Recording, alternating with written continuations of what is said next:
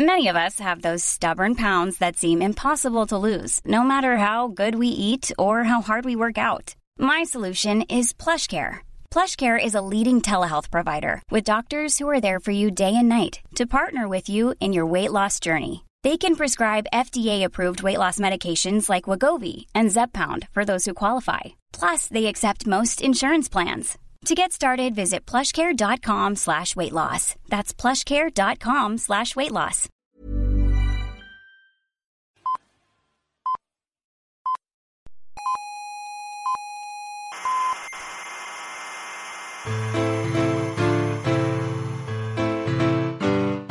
Aquí comienza Coffee Break, la tertulia semanal de la actualidad científica y tecnológica.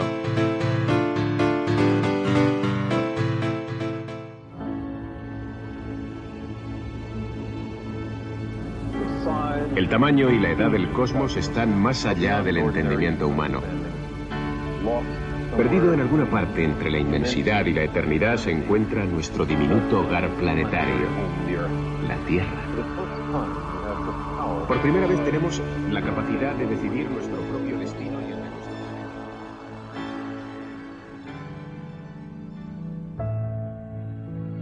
Buenas tardes, Eh, les habla Héctor Socas, poquito emocionado, la verdad, después de escuchar la voz de nuestro admiradísimo Carl Sagan, o Carl Sagan, que es como se le suele conocer en España, eh, también con el doblaje inconfundible de José María del Río. Hoy es día saganiano 29.588 y este número, 29.588, es bastante especial porque si lo dividimos por 365,25, el resto que nos queda es menor que 7. O sea, mm, por decirlo de otra forma, que estos días habría cumplido años el amigo Carl. Eh, se, ha cumplido su eh, octagésimo primer aniversario eh, hace, hace tres días y de ahí que hayamos querido tener este pequeño recuerdo de lo que fue su obra inmortal, que quedará siempre con nosotros. Venga, vamos a empezar el programa.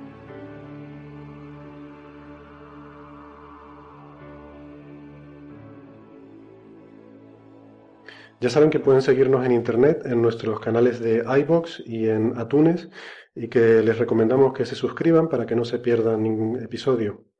En nuestra página web tienen toda la información sobre cómo seguirnos, eh, mandarnos sus consultas o suscribirse en nuestras redes sociales.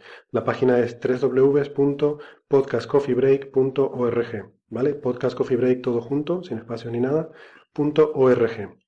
Y también en el norte de Tenerife nos pueden escuchar por la emisora comarcal y Coden Daute Radio en el 91.4 de la FM. Hoy eh, me acompañan unos estupendos contertulios y sin embargo amigos.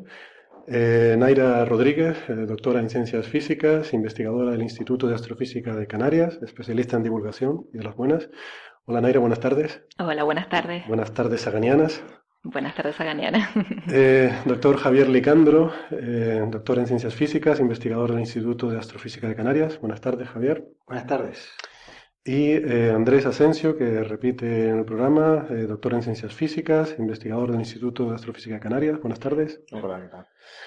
Bueno, pues eh, nada, tenemos bastantes cosillas hoy, la verdad, para tratar, incluso temas bastante interesantes para variar. Em, eh, de las preguntas de los oyentes he querido destacar una, eh, que es en realidad una corrección que nos hace Daniel eh, por Facebook y hace referencia al programa anterior en el cual hicimos ese crossover con los geólogos del programa Geocastaway, donde hablábamos sobre, sobre Marte y sobre el libro y, y la película, eh, bueno, el libro de Andy Weir y la película de Ridley Scott. Spoiler alert. Saltar un minuto para evitarlo. Spoiler en 5, 4, 3, 2, 1. Em, y ahí en ese programa pues había quedaba un poco la duda, ¿no? De, de si Mark Watney, cuando él va a recuperar la Pathfinder para comunicarse con la Tierra, que claro, él debía saber que lo están vigilando, porque si no, si en la Tierra no hay nadie escuchando, por mucho que él recuperara la Pathfinder, pues no le iba a servir de nada mandar una señal si no había nadie escuchando esa señal, ¿no? Entonces Daniel nos recuerda que en el libro, esto no sale en la película, pero en el libro sí que Mark eh, se plantea este dilema, eh, él no piensa en ningún momento que lo estén vigilando, y dice, bueno, pues voy a ver si consigo mandar una señal y quizás con un poco de suerte la reciban los del SETI o la Deep Space Network de NASA, que es la, red esta que tienen de radiotelescopios para, eh, básicamente para recibir las señales de las misiones espaciales, ¿no? Entonces, bueno, pues hecha queda la puntualización. Muchas gracias, Daniel, por el comentario.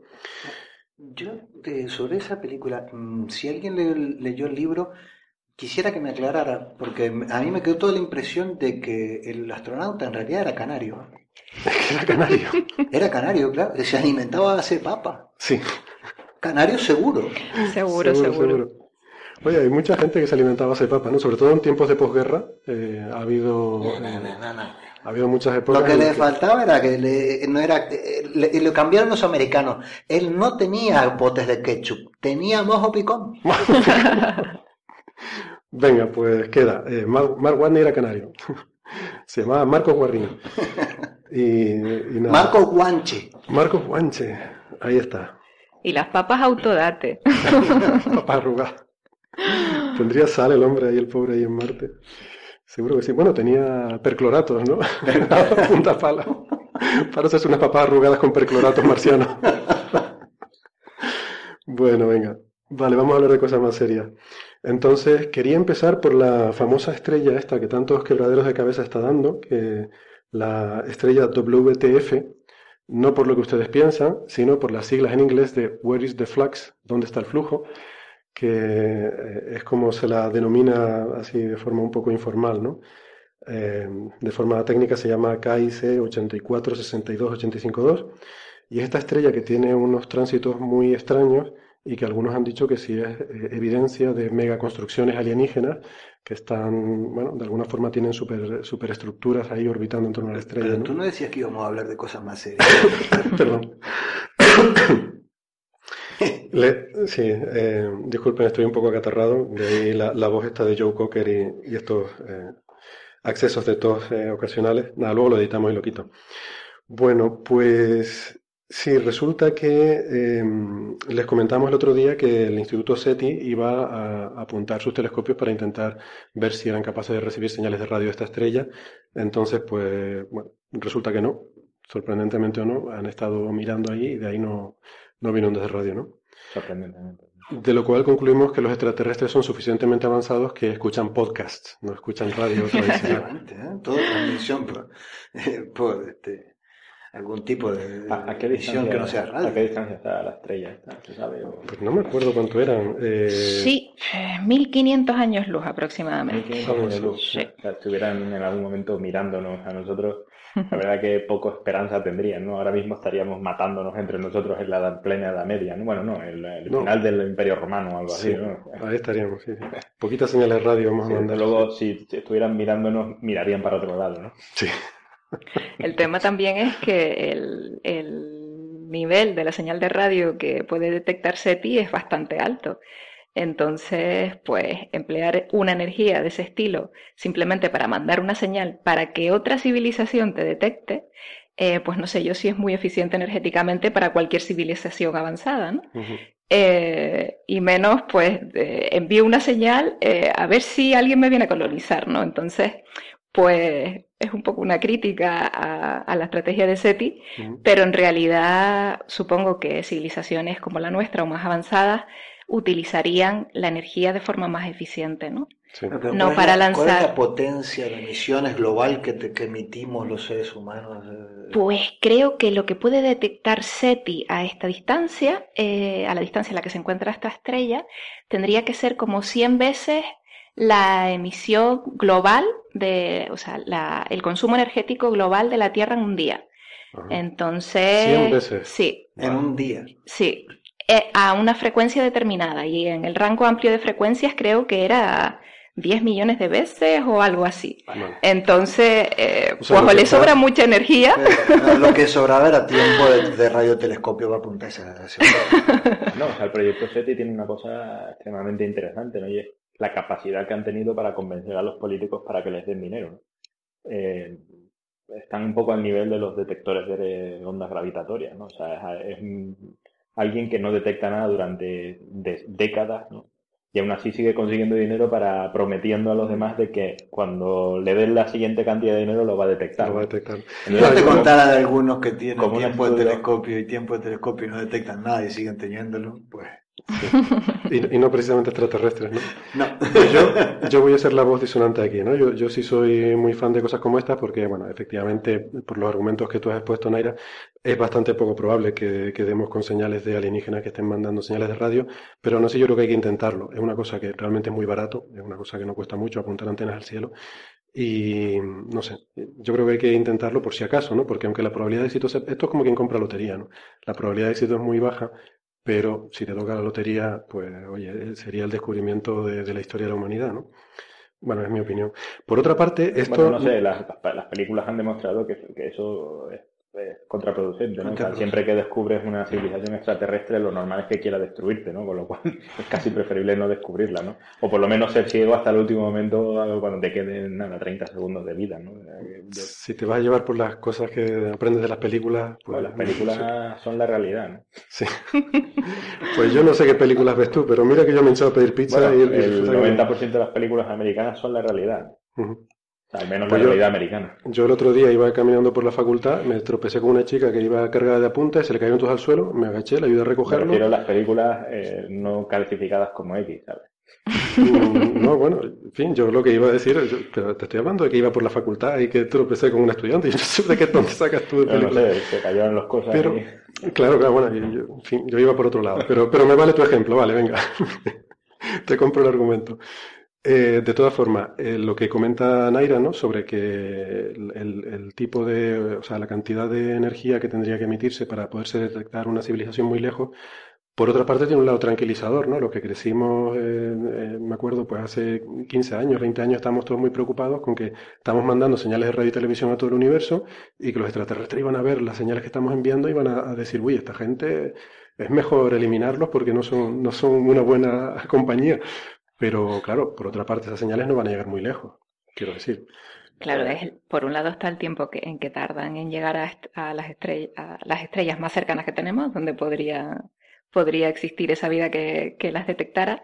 Y por otro lado es que, pues eso, que sabemos que la intensidad de la señal cae con la distancia y o tienen muy, muy buenos detectores o, y muy buenas antenas, o les llegará ya tan débil que probablemente no sea detectada, ¿no? Claro. a ver, visto desde el punto de vista de nuestra propia civilización, yo no entendería un proyecto como ese, ¿no? O sea, eh, las escalas de energía que necesitas para poder comunicarte con otra civilización, con la tecnología que existe, lo planteas a cualquier civilización, a su jefe máximo, lo que quiera que sea, y yo creo que se pone, se pone todo el mundo en contra, ¿no? O sea, significa que tienes que parar tu mundo durante un día para mandar una señal a, un sitio completamente desconocido, simplemente... No se trata de eso, se trata de detectar algún planeta que tenga vida. Sí, pero eso lo puedes hacer eh, con telescopios, ¿no? O sea, si eres capaz de... No, pero el método que ellos, que ellos dicen es detectemos emisión que no sea... No, no, no, pero es que creo que están hablando de cosas diferentes. Creo que Andrés está hablando de, de enviar señales... Sí, sí, por eso, por eso, pero eso, de eso no se trata SETI. SETI no, no, no, no. no SETI no Él habla de los extraterrestres. SETI, o sea, me refiero... Ah, no, ya, ya, ya, pero la, idea, la, idea, la idea justamente es intentar detectarlos sin que ellos nos vean. Pero SETI presupone. Eh, tener el arma adecuada para cargarnos a esa civilización nosotros antes que nos maten. Lo que quiero decir es que SETI presupone eh, que hay alguien ahí fuera que se ha preocupado de decirnos hola, ¿no? Y, pero yo creo que, no, ¿eh? Yo creo que, yo creo que SETI presupone de que hay una civilización que está emitiendo por, por, por, por la actividad, por la actividad inteligente, emite una cantidad de ondas al espacio y quiere detectar ese tipo de ondas. Pero una, tú haces los números y está claro que si quieres detectar una civilización necesitas que esa civilización esté proactivamente intentando comunicarse contigo. Porque, ¿sabes? Si, por eh, ejemplo, las emisiones nuestras de, radio son de tan poca potencia que, nada, aquí mismo ya Imagínate si esta civilización hubiera generado la mega estructura esta, la Kiko, ah, 8462 852, la mega estructura capaz de, generar estas este, variaciones de brillo de la estrella, la cantidad de energía que son capaces de generar esos tíos. Claro. No, no, claro, o sea, si hablas de escalas completamente diferentes. Hombre, otra cosa es que nosotros ahora mismo andamos bastante pillados de energía y a lo mejor tenemos un sesgo en ese sentido, pero parece que en el universo hay formas bastante mm, sencillas y baratas de conseguir energía que incluso nosotros, pues dentro de nada lo mismo estamos con reactores de fusión y de repente la energía pasa a ser algo que ya que, se nos cae de los bolsillos, que nos sobra por todos lados, ¿no?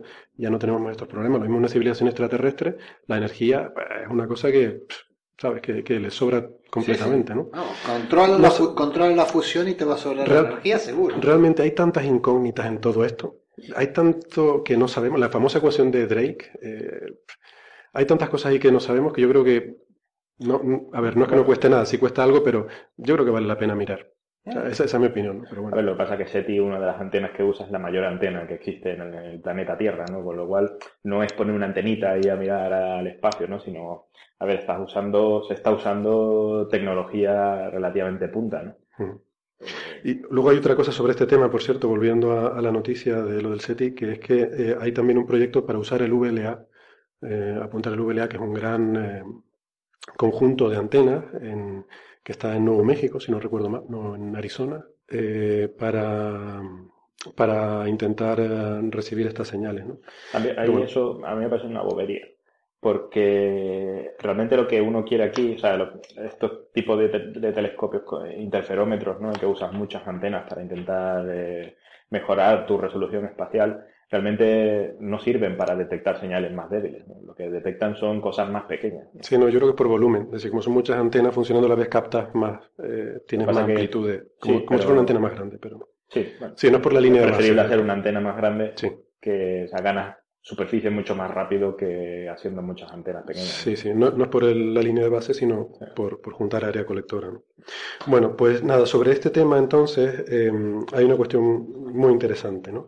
que es que, mm, y esta, eh, aquí viene la, primicia mundial que les comentábamos a nuestros oyentes que le íbamos a dar hoy, porque eh, hay, un, hay un astrofísico eh, que trabaja en Dinamarca, en la Universidad de, vamos a ver si lo sé pronunciar, bueno, se escribe algo así como Arus, pero creo que se pronuncia algo así como Ous, no sé, no, no voy a intentar ni siquiera acercarme a... Seguramente el nombre se lo puso alguien borracho. De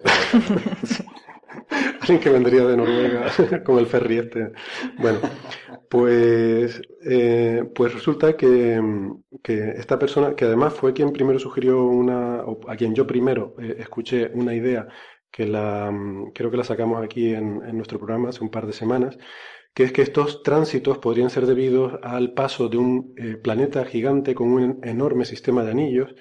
él sugería que ese, o sea, que, ese planeta con esos sistemas de anillos, una especie de super Saturno, podría dar lugar a estos tránsitos tan extraños que se observan. ¿no? Y, entonces, pues eh, eh, se ha puesto a, calcular esta persona, Brandon Tingley se llama, y mm, él se dedica a analizar curvas de luz como, como estas que hemos observado en esta estrella y, a interpretarlas, ¿no? Entonces tiene un programa con el que hace los análisis de estas curvas de luz y se ha puesto a, meter ahí los ingredientes de cómo sería si, si, aquello en vez de ser un planeta normal, pues fuera un planeta con anillos muy grandes, ¿no? Y resulta que le salen, eh, eh, sin, de forma natural, le sale eh, una curva de luz que el, el, tránsito más limpio que aparece en esa serie, que es el que él se ha fijado como objetivo reproducir, pues lo consigue reproducir muy fielmente, ¿no? Entonces, em, bueno, pues eh, esto parece una explicación muy prometedora, es una explicación muy sencilla y hemos estado hablando con Brandon para que nos explique un poco en qué consiste esta idea y, cómo ha conseguido simular esta, esta curva de luz. Entonces, vamos si les parece a escuchar esta entrevista y luego la comentamos.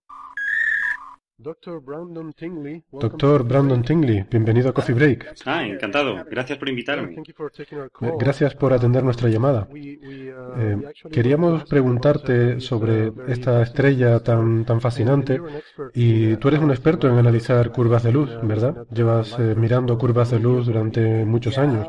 Sí, probablemente unos 15 años, diría. 15 años. mucho tiempo, mucho tiempo. Bueno, quería preguntarte primero que, ¿cuál fue tu primer primera reacción cuando viste la curva de luz de esta estrella tan peculiar? Que, eso es un planeta con anillos. No, no veo cuál es el problema. Sí.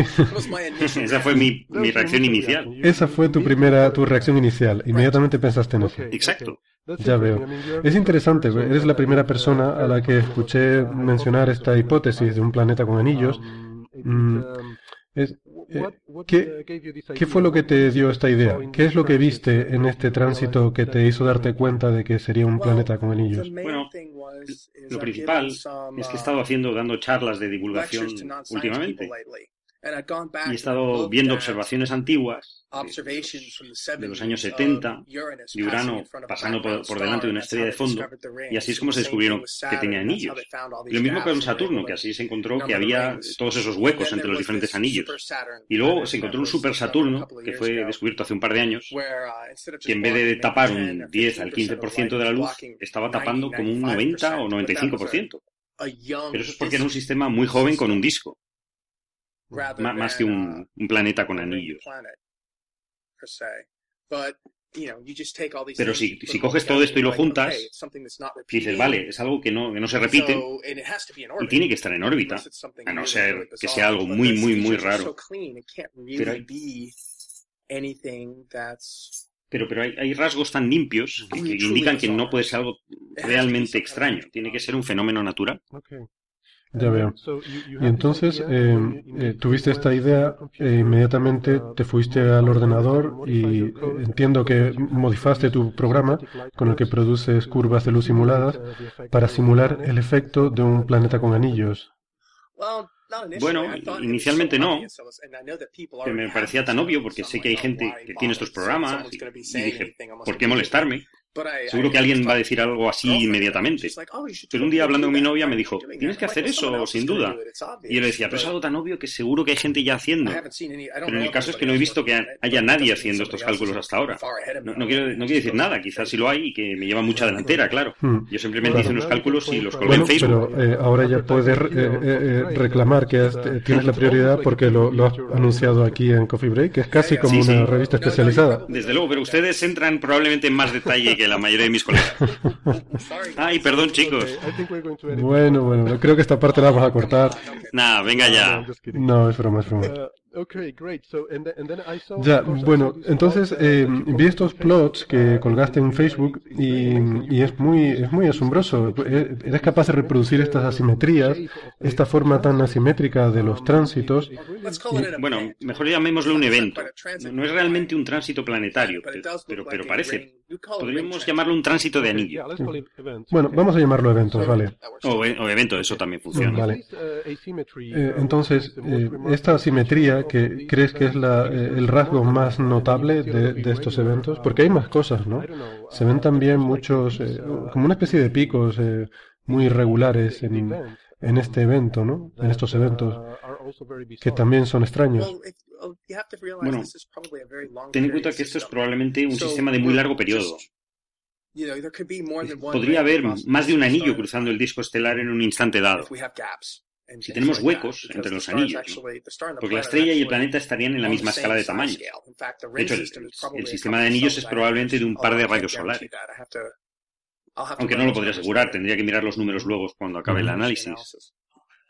Mm, ya, porque en este momento eh, lo que estás intentando es reproducir la forma cualitativa de los eventos, ¿verdad? No estás ajustando los datos.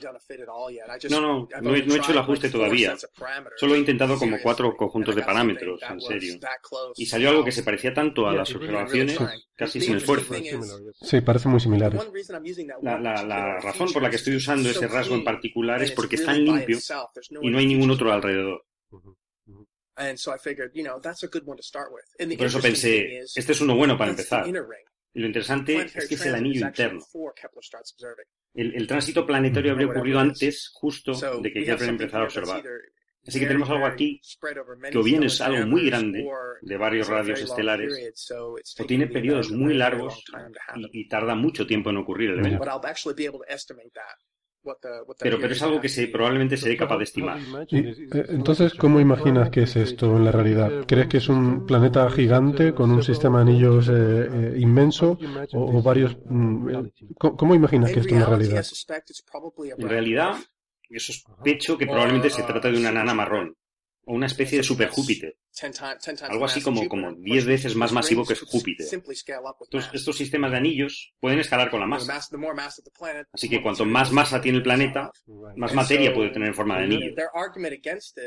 El, argumento en contra de esto es que ya se conocía el sistema de Super Saturno y, y los autores lo desecharon porque cuando tienes un disco así, la, la enana marrón o lo que hubiera en ese sistema está todavía formando.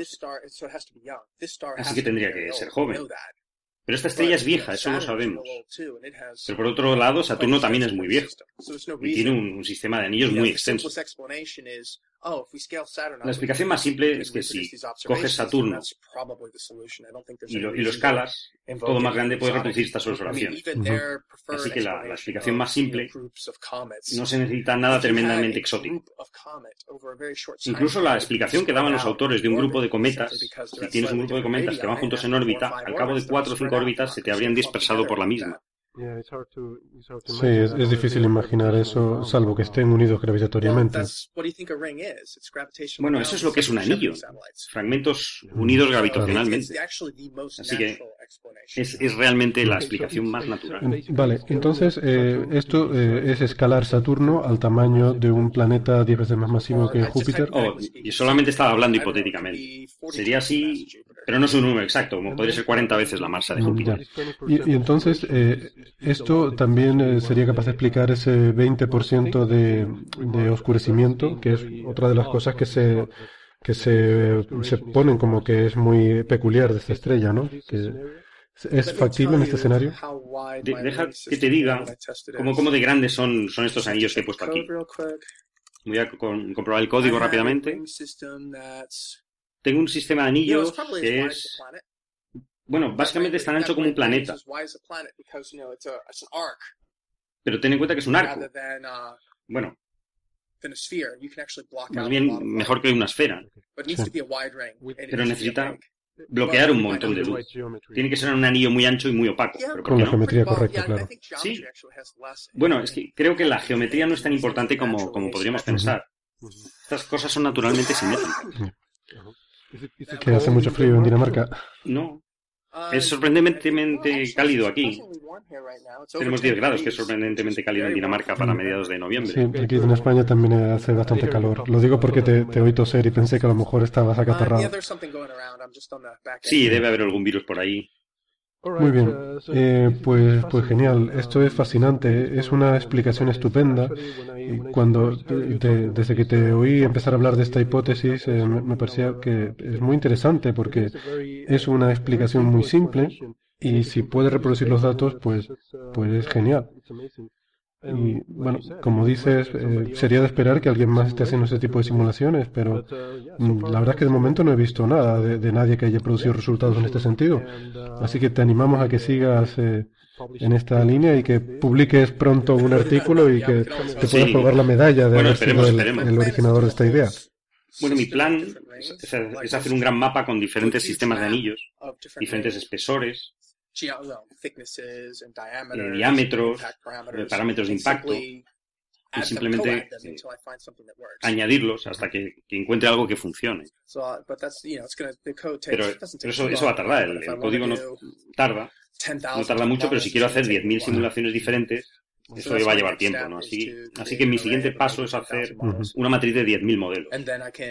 Y así puedo hacer una justaposición lineal para ver si podemos crear un, perfil completo de lo que vemos. Pero tengo la intuición de que si puedo reproducir ese primer rasgo limpio, eso me dará la información que necesito para hacer todo el resto. Muy bien, eh, pues eh, muchas gracias de nuevo, Brandon. Eh, me imagino que ahora estarás muy ocupado intentando correr estas simulaciones con un montón de presión para intentar sacar el artículo lo antes posible, así que agradecemos mucho que te hayas tomado el tiempo para hablar con nosotros hoy. Muchas gracias. It was my pleasure. Nada, fue un placer. Bueno, pues yo eh, no sé qué les parece a ustedes todo esto, ¿no? A mí la verdad es que la idea me parece muy, muy atractiva y, muy interesante, ¿no? Es una idea muy simple y además, pues, eh, por lo visto, se ve que eh, reproduce bastante bien, por lo menos la parte, ese primer tránsito que es bastante, bastante limpio, ¿no? Luego ya el siguiente se ve que, que es como una mezcla de cosas y ahí habrá que Habrá que probar a superponer diferentes sistemas de anillos a ver si con eso se puede reproducir, ¿no? Pero a mí hay una cosa que, me gustó, ¿no? Y es que cuando eh, al preguntarle qué, qué, es lo que le había o por qué había inmediatamente asociado esto con, con, que pudiera ser un planeta con anillo, y contestó que es porque había estado haciendo divulgación últimamente, había estado dando charlas, y entonces había estado eh, hablando de cosas como eh, el descubrimiento de los anillos de Urano, y como esos anillos se descubrieron porque producían tránsitos parecidos a este, ¿no? Así que me parece una lección estupenda de que hay que hacer divulgación que uno de los beneficios que tiene es que eh, nos, nos, pone más en contacto con otras cosas, ¿no? Con cosas que se han hecho hace tiempo, cosas que se hacen en otros campos, y oye, pues puede estar bien para darte ideas, ¿no? Como en, en este caso, ¿no? Eh, no sé, eh, ¿qué les parece la idea esta del planeta con anillos? Un planeta muy grande, estamos hablando de un super Júpiter, o sea, una cosa mucho más grande que Júpiter. Sí, sí, a mí, hombre, creo que es una hipótesis bastante plausible. Eh, lo que, como, como, se comentaba, como comentaba Brandon, pues lo que es un poco, comentabas tú, es un poco complicado verlo de esa disminución del 20% en, en el brillo que nos llega de la estrella. Eh, con los anillos tal como los conocemos, eh, como los anillos que encontramos en el sistema solar. Eh, pero claro, eh, estamos fijándonos en lo que conocemos en este pequeñito nuestro sistema solar, pero tenemos un universo De, sistemas diferentes y sí es verdad que podría... Y sabemos, de hecho ya conocemos un super Saturno, ¿no? O sea que en principio sabemos que bichos de estos existen. Sí, lo que pasa que creo que con los datos que se tienen no se podría explicar una disminución tan grande en el brillo, ¿no? De, de bueno, depende de dónde esté localizado eh, el planeta con sus anillos respecto a la estrella. Supongo, aunque él dice que no es tan importante, pero me imagino que, que la orientación de esos mm. anillos y el grosor respecto al plano en el que orbita el planeta respecto a la estrella también es importante, aunque él dice que a lo mejor no, pero yo creo que sí es importante, ¿no? Eh, y lo densos que sean esos anillos, etcétera. Sí, él decía que tiene que ser muy opaco, o sea, debe ser muy hmm. denso. Esto no es parecido a la explicación. Una de las últimas sugerencias que daban en el artículo original era que una especie de nube de residuos que quedaban en la, eh, en la transformación del sistema planetario o lo que sea, básicamente, bueno, nube de residuos o, sistema de anillos, viene siendo prácticamente lo mismo. Bueno, es un poco diferente por lo que sea Brandon, ¿no? Que si tienes un grupo de cometas, eh, es difícil que se mantengan unidos, ¿no? Tenderían a separarse, ¿no? Sí, depende, y además depende, no sé cómo es exactamente la, la, ocultación esta, pero depende de si estamos hablando de eventos que ocurren antes y después de la ocultación del, del planeta en sí mismo, del tránsito del planeta en sí mismo, o qué. Si fuera antes y después, es razonable pensar en algo que esté asociado al planeta y no eh, asociado a la, a la, estrella, como puede ser un sistema de anillos como como básicamente es el cinturón principal de asteroides y el cinturón transneptuniano. Son, son dos sistemas de anillos extremadamente con una profundidad óptica cero porque hay una piedra cada tanto eh, millones de kilómetros, ¿no? Pero, eh, parece bastante razonable, por cierto, mucho más razonable que pensar que hay una megaestructura alrededor del planeta. Sí. no hacía falta, bueno, invocar la navaja de Ockham para llegar a esa conclusión. Lo que pasa es que ciertamente estos datos uno después le puede empezar a ajustar cualquier cantidad de cosas, ¿no? Los modelos pueden sí. El problema es que los datos... de, muy diversas maneras. la, la moraleja principal es hay que estudiar mucho más este, este sistema eh, para eh, empezar a tener hipótesis más o menos razonables. Yo creo que faltan datos, ¿no? Es la conclusión. Porque parece que esta serie es demasiado corta. O sea, según, la teoría de Brandon, el, planeta acaba de pasar y estamos viendo pasos de anillos. Claro, eh, es demasiado corta la serie que tenemos para, para, poder ver algo, ¿no? Lo ideal sería poder ver periodicidades, lo cual ya te indicaría, mm, te, te, aclara las ideas de qué es lo que está pasando periódicamente ahí, ¿no? Pero claro, si es una órbita de 100 años, como decía, de un superplaneta muy lejano con una órbita de 100 años, pues claro, no vas a estar con Kepler observando 100 años para poder hacer alguna teoría sobre qué es lo que hay aquí. Pero bueno, a ver, está bien porque al principio la razón de invocar aliens es porque decía, no, es que ninguna explicación conocida puede dar cuenta de esto. Bueno, parece que ya empieza a haber explicaciones, ¿no? Que no son tampoco demasiado, demasiado, sí, sí, eso Es, eso es... Eh, vamos, es del nivel de la, de las explicaciones que, te hacen los, los ufólogos, ¿no? Hmm. Eh, los, científicos tradicionales son incapaces de explicar esto, entonces son extraterrestres. Claro. La ciencia convencional. La ciencia convencional. Hombre, históricamente, hasta ahora, siempre que hemos encontrado algo que pensábamos que eran extraterrestres, ¿no? empezando por los púlsares, que, es un caso clarísimo, eh, siempre al final ha resultado que no eran extraterrestres, que era algo natural. ¿no? Pago para ver el capítulo de, History Channel que, que, dediquen a esto, que ¿no? dediquen a esto. va a ser buenísimo. Y de los alienígenas ancestrales. Es verdad, va a ser buenísimo. Bueno, lo bueno de todo esto también es que, pues, que ahora se harán más observaciones y que probablemente eh, hombre, ojalá descubriéramos en esta o en otra estrella algún tipo de señal de vida, ¿no? Pero si no, siempre llegamos a, descubrimientos científicos que son muy importantes y también nos lleva a llevar eh, la técnica que tenemos y los métodos que utilizamos a la frontera. Entonces, tenemos algo que no hemos visto anteriormente, ¿qué podemos hacer para descubrir qué es? Y eso siempre va empujando a la frontera de la ciencia más allá y es lo que nos permite hacer descubrimientos importantes en ciencia. Pues sí. Pues lo que pasa es que esto, o sea, yo entiendo que este tipo de, sistemas hay que estudiarlos, ¿no? Pero no dejan de ser el caso particular, ¿no? O sea, es como mirar un árbol con todas las hojas verdes, ver una amarilla y pasar de todas las hojas verdes y ver por qué esa es amarilla, ¿no? Y empezar a dar explicaciones exóticas y ufológicas, ¿no? Porque esa hoja es amarilla, ¿no? Efectivamente, después te puede abrir la posibilidad de entender, por ejemplo, el otoño, ¿no? O sea, porque esa hoja amarilla, pues, eh, por, una serie de cosas, ¿no? Pero no deja de ser un caso particular, ¿no? y a veces, simplemente de la estadística de los casos normales se puede sacar mucha más información.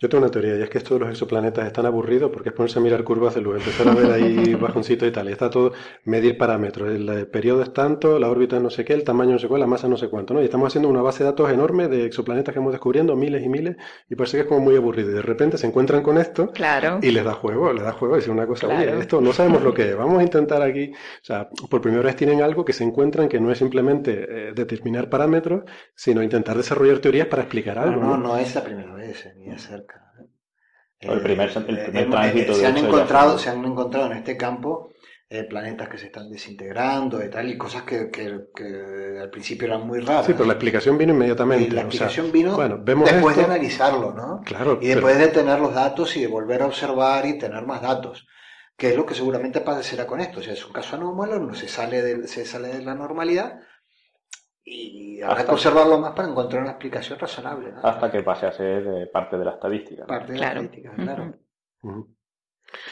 Bueno, muy bien, pues si les parece vamos a ir pasando de tema. A mí me pareció muy, muy interesante el poder tener, pues eso, ¿no? porque quién sabe, o sea, a lo mejor resulta que al final esta va a ser la explicación y, lo mismo Brandon es el primero que consigue publicar esto y, da, y podemos decir aquí que eh, pues hemos dado la primicia informativa mundial internacional de la explicación de la famosa estrella WTF, de dónde está el flujo. Bueno, eh, hablamos un poquito de lo de la carne y la Organización Mundial de la Salud y, estas cosas. Esto para que lo tengan en cuenta para los premios de podcast de ciencia año que viene. Sí, sí, sí, sí. Bueno, bueno, que, nos quedamos con la sangre en el ojo. Javier es muy rencoroso. Sí, sí, yo esto lo tengo anotado. bien, bien, bien. Pues sí, sí, le mandaremos todo esto a la comisión de premios. Bueno, cuando ganemos el, premio por lo del planeta, compraremos todos los podcasts. Compraremos todos los podcasts. Haremos como en el fútbol. No, yo, yo lo que pienso es que realmente nos estamos equivocando de estrategia. Aquí, en vez de entrevistar gente importante, lo que debemos ir por el otro tema que vamos a hablar ahora, de jamones, y mandarlos al, tribunal, que eso es lo que nos ha faltado eh, a la comisión del premio. Efectivamente.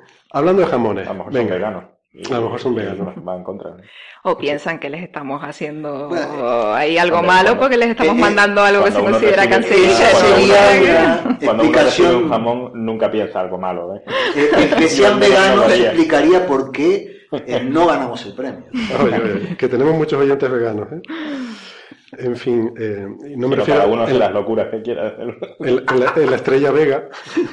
En la estrella Vega tenemos muchos oyentes. Que ya sabemos que los extraterrestres escuchan podcast, no radio.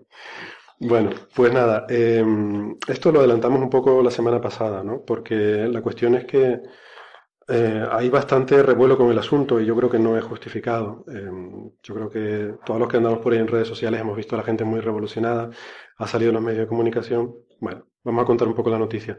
Lo que ha salido es que la Organización Mundial de la Salud y en particular una agencia que es la IARC, que es la International Agency for Research on Cancer, que es una agencia eh, de, eso de la, de la Organización Mundial de la Salud para el estudio del cáncer, pues ha publicado un informe que eh, presenta los resultados de un estudio eh, en el cual se analizan estudios previos, lo que se llama un meta-análisis, cubriendo un periodo de tiempo de 25 años, un estudio muy exhaustivo, muy detallado y con mucha, una muestra estadística amplísima, y llegan a una serie de conclusiones que de por sí no son nuevas, pero que quizás la, más a lo mejor impactante es que las carnes rojas, carnes de cerdo, de vacuno, eh, ¿de qué más? De, perro, cordero. Corderos, gatos. Eh, bueno, gatos carne blanca me parece. ¿eh? Se parece más, creo que sí. Se parece más al conejo, ¿no? De noche todos los gatos son pardos. Eso dicen, ¿no? Al pollo, que hay, que tener cuidado en ciertos restaurantes. el gato no lo trabaja. Bueno, el gato lo, tenemos en duda. O sea, si van a comer un chino, pues igual no tengo problema. Pero de todo lo demás, pues que, que sí, que, que es cancerogen, que es cancerígena, perdón. Eh, no, es que hay una... ¿Qué, ¿Qué no lo es? Eh, ahí es a lo que vamos, ahí es a lo que vamos. La cuestión es, como yo intenté explicar esto en, mi perfil de Facebook, yo creo que no hay cosas tóxicas, hay dosis tóxicas, ¿no? O sea, en las, cualquier cosa en las dosis eh, en ciertas dosis puede ser tóxica y, cualquier veneno en dosis suficientemente bajas es totalmente inocuo. Todo es potencialmente tóxico. Todo es potencialmente tóxico. si lo diluimos suficientemente. Entonces es homeopatía. un solomillo, lo diluye muy bien un, millón solo, ¿te en millones de litros de agua y tendrá el perfecto remedio para el cáncer. Para el cáncer. Vale, y eh, para los que no, eso no, no, no, no, cuentes la receta, lo vendes tú luego en la teletienda esta. Sí, por 10, la noche. A, 10 a la 100 o 10 a la 1000. Pero mira que el azúcar está cara, ¿eh? Ha subido el precio del azúcar. ¿Sí? ¿Y tú le vas a poner azúcar al agua? Bueno, el azúcar es malísima. Si quieres, hacer si quieres hacer las pastillitas, creo que algún solidificante tiene que... Un frasquito con el agua bendita y listo. Ah, bueno, bueno, entonces sí.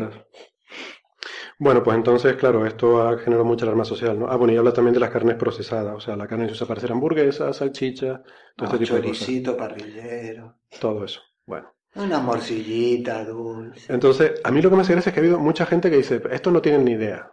A ver, no tienen ni idea. Algo saben, se dedican a eso y es una agencia internacional de, Naciones Unidas y además son gente que no es que tengan intereses, ¿no? Porque si te sale, yo qué sé, la industria farmacéutica diciendo que las aspirinas son buenísimas, pues a lo mejor puedes tener dudas. Pero estas son gente que no, en fin, que van a cobrar igual, salga una cosa, salga otra en el resultado, ¿no? que salga de la ONU tampoco le da mucha fiabilidad. ¿eh? la ONU tampoco es que haya servido para muchísimo. No, pero tampoco tiene, en fin, tampoco no tiene sospecha de que haya ningún interés monetario, motivo oculto. No, yo creo que en todo caso sería justamente lo contrario, ¿no? Que si hubieran tenido presiones habrían, habría sido eh, del, de todas las empresas relacionadas con productos cárnicos hacia que no lo, no lo metieran en esas categorías que los han metido. Claro, digo yo, ¿no? Entonces, eso le da, claro. sin saber nada de la noticia, es, esa primera idea te puede dar un poco de, fiabilidad de, los estudios realizados, ¿no? Después ya lo demás, pues ahora lo hablamos. Sí, entonces, bueno, simplemente por concluir. se hacen de las noticias. Es, sí, a eso iba. Eh, la cuestión es la siguiente, hablamos de dosis. Hablamos de eh, riesgos. Eh, eh, la vida es, un, es un continuo, una continua evaluación de riesgos. Tú tienes que ver qué riesgo te representa una cosa y si te vale la pena o no. O sea, el mayor riesgo que tenemos hoy en día en la vida es cuando nos metemos en un coche, por lo menos en los países desarrollados, tienes una probabilidad muy alta de, de, no volver a salir de él, ¿vale? Pero lo asumimos como algo normal. bueno, vale, voy a correr el riesgo porque me viene bien para ir del punto A al punto B. Entonces corres ese riesgo.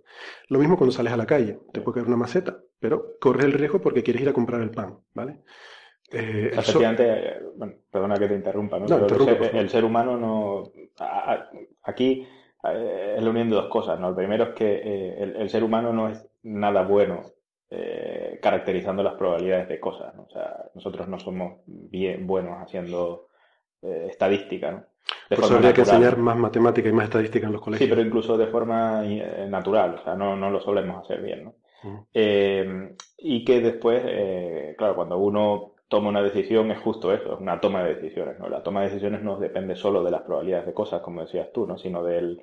De, lo rico que está el jamón, claro. que eso influye mucho. Sí, sí, sí, efectivamente, ¿no? De, la recompensa que tengas a hacer una acción o la otra, ¿no? Si tú te vas a morir, porque de algo te vas a morir, ¿Qué prefieres morirte? ¿Comiéndote una lechuga o un buen chuletón o un asado de tira así en la parrillita con su chimichurri, con su choricito? Preferiría morir así, Es que uy, hoy tenemos...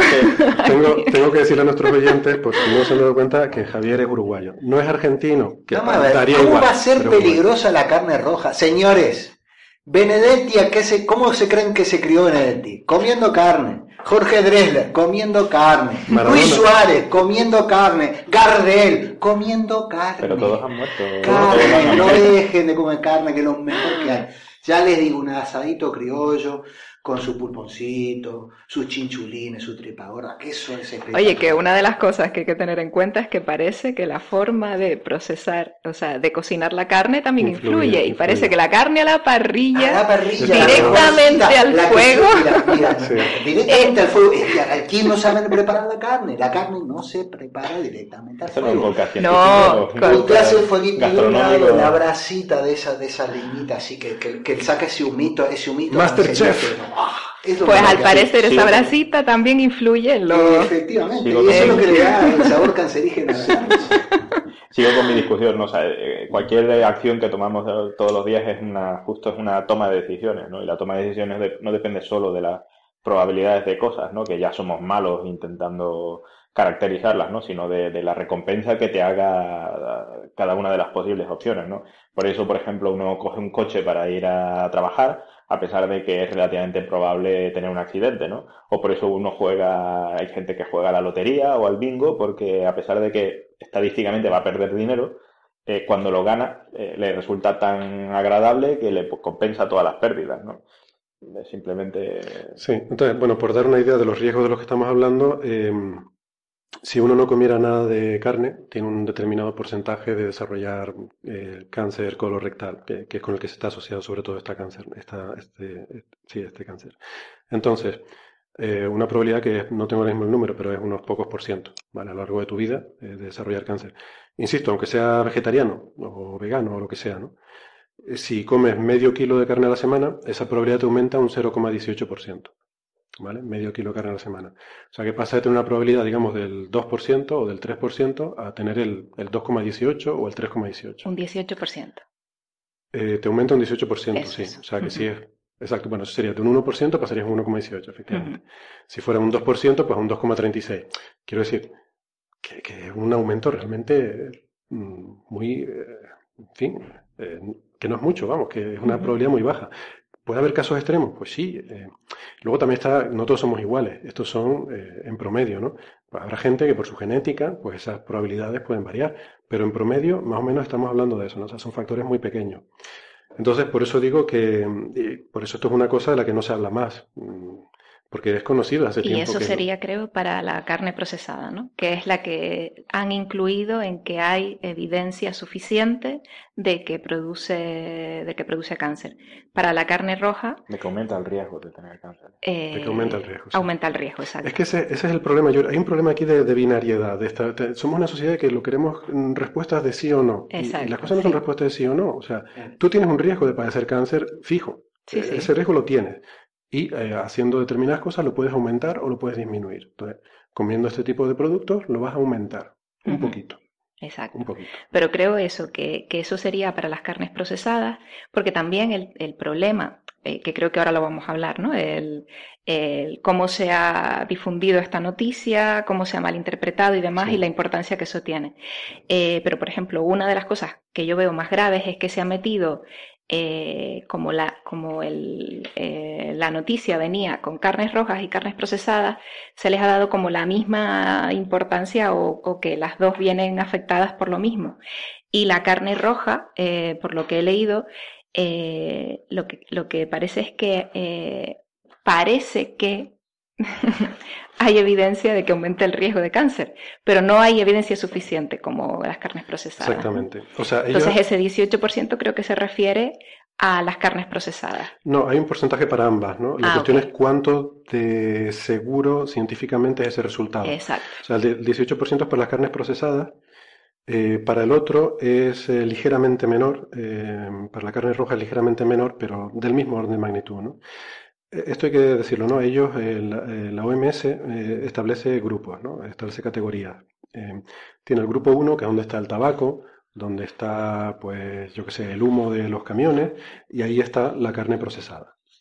Y luego hay un grupo 2, eh, de hecho el grupo 2A, que es una subcategoría, donde está la carne roja, que dice que, mm, bueno, que con bastante probabilidad, pues que sí, o sea, está basada en evidencia epidemiológica más limitada, ¿vale? Que muestran, eh, hay, hay eh, pruebas de que muestran estas asociaciones. Eh, ah, mira, aquí lo explica. Evidencia limitada significa que existe, se ha observado una asociación positiva entre la exposición a la gente y el cáncer, pero que no se pueden descartar otras explicaciones por ejemplo, porque haya, bueno, digamos, errores en el procedimiento estadístico, ¿no? No se puede descartar. O sea, que no se está tan seguro como en el caso de la carne procesada, ¿vale?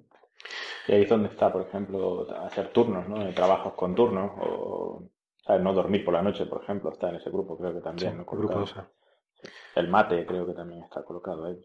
El mate. Pues no, no, está bien. También me van a tocar el mate. No me toques el mate. No sé si estoy suficiente. Que me mata. No sé si estoy suficientemente lejos para no recibir. No, yo, yo me, me, cambiaré de sitio, Andrés. Ahí estás muy cerca de Javier. Oye, que quiero, no, déjame, aclarar, déjame aclarar una cosita, porque está el hecho de que esté la carne del grupo 1 junto con el tabaco y junto con otros cancerígenos muy potentes, hay gente que eso le hace pensar, señor, pero tan peligroso es como esto. No. O sea, el grupo, la, la clasificación en grupos no hace referencia al riesgo, a la peligrosidad, hace referencia a la certidumbre científica. O sea, cuánto de seguro estamos. O sea, el tabaco estamos segurísimos de que da cáncer y la carne procesada estamos segurísimos de que da cáncer. Lo que pasa es que el tabaco te produce un riesgo infinitamente mayor. O sea, vamos a ver. Aumenta la probabilidad de, padecer un cáncer mucho más que lo que hace el consumo de carne procesada, ¿no? a eso vamos. Exactamente, sí. Vale. Pero que el consumo de alimentos es todo un problema. Si vamos a estar todo el día obsesionados con los alimentos que consumimos, vamos perdidos, porque eh, supongamos que las lechugas sean buenísimas y que, y que comer a base de lechuga sea lo más fantástico que hay.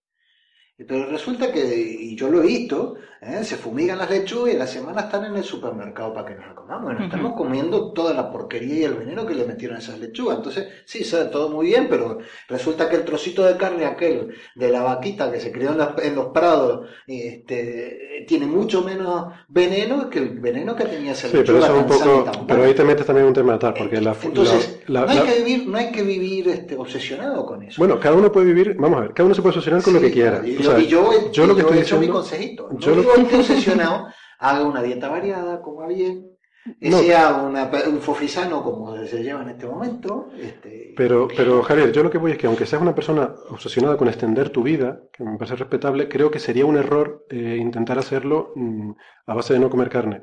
Me explico. Eh, es que el riesgo es muy, muy pequeño. Es muy pequeño. O sea, que aunque seas una persona que, que, quieras realmente eh, hacer lo más sano posible, que me parece muy bien y muy legítimo, eh, aquí no es donde vas a ganar. O sea, donde vas a ganar es en cosas como no fumar, como hacer un poco de ejercicio, como evitar subirte a los coches. Ese tipo de cosas son las que realmente pueden hacer una diferencia en cuanto vas a vivir, estadísticamente. Si fuera, si, fuera, tan serio, tan grave, tan horrible el problema, que se vayan a, los, a, cualquier país donde, donde la dieta tiene un contenido alto de carne roja y esa gente se debería morir a los 40 años y no es así. Hay otro montón de factores que pesan mucho más en nuestra longevidad y calidad de vida. Bueno, pues eso, eso es lo que dice este informe. yo creo que es importante de todas formas que este tipo de cosas se estudien eh, y eso, y que si hay personas que quieren tener un estilo de vida sano, tengan la información para hacerlo, eh, la información científica, porque después hay tantos temas de dietas y demás. y después se que comiendo a base de botitos de Lo bueno de estos informes es que están basados en, en, un conjunto muy grande y representativo de estudios científicos. Entonces es importante que todos tengamos esta información. Después cada uno es libre de hacer con ella lo que quiera. Pero lo que sí, por ejemplo, eh, veo importante también es, eh, vale, ya había algún, hace esto, este estudio ha venido porque desde hace años se está hablando de las carnes procesadas y las carnes rojas, pero por ejemplo, no se ha estudiado la carne, el pollo, el pavo y demás, y toda la metralla de medicinas que se le dan a los pollos, por ejemplo, ¿no? Y que nos comemos. Entonces, eh, que la gente sí que tiene que tener claro que el comer carne roja a lo mejor no es más perjudicial que el comer carne, carne blanca. Lo que pasa es que Eh, de esto no tenemos estudios científicos suficientes. entonces, hay estudios, pero no se ha hecho esta recopilación para ver si hay muestras significativas y demás. Entonces, que probablemente todo lo que comamos en un cierto nivel sea perjudicial, sí, pero es que no comer es más perjudicial todavía. Efectivamente. En, relación a lo que tú estás diciendo, ¿no? Yo recuerdo hace, muchos años, eh, más años de los que quisiera acordarme, cuando yo todavía estaba en Uruguay, salió un estudio eh, que las carnes rojas eran peores que las carnes blancas, que comer pollo era mucho más saludable que comer carne. Y, y empezaron a, estudiarlo y verlo en, allí decían, pero vamos a ver, esto no sé en qué base a qué estadística o cómo crían a las vacas que son las que hicieron este estudio, pero si usted compara la calidad de una carne de una vaca criada libre, prácticamente de forma libre, que ha comido pasturas, que ha caminado, que ha vivido su tiempo, en relación a los pollos de granja que los crían en, en, en, 45 días, están ya pesando casi, casi kilo y medio, porque han comido durante 24 horas sin poder moverse y, en base, y en bases a, a medicación y porquería, eh, usted no me puede decir que esa carne es mejor, porque no lo es. Y no lo era, efectivamente. Tenía más altos contenidos de grasa, tenía más altos contenidos de, otras porquerías que, se le daban los pobres bichos, ¿no? Y que se le siguen dando. Luego, hay otro problema también con la monodimensionalidad de todo esto, ¿no? O sea, que cuando hablamos de que cosas que son buenas o malas, vamos a ver, lo de buenas o malas es un, es un concepto moral, es una cosa subjetiva.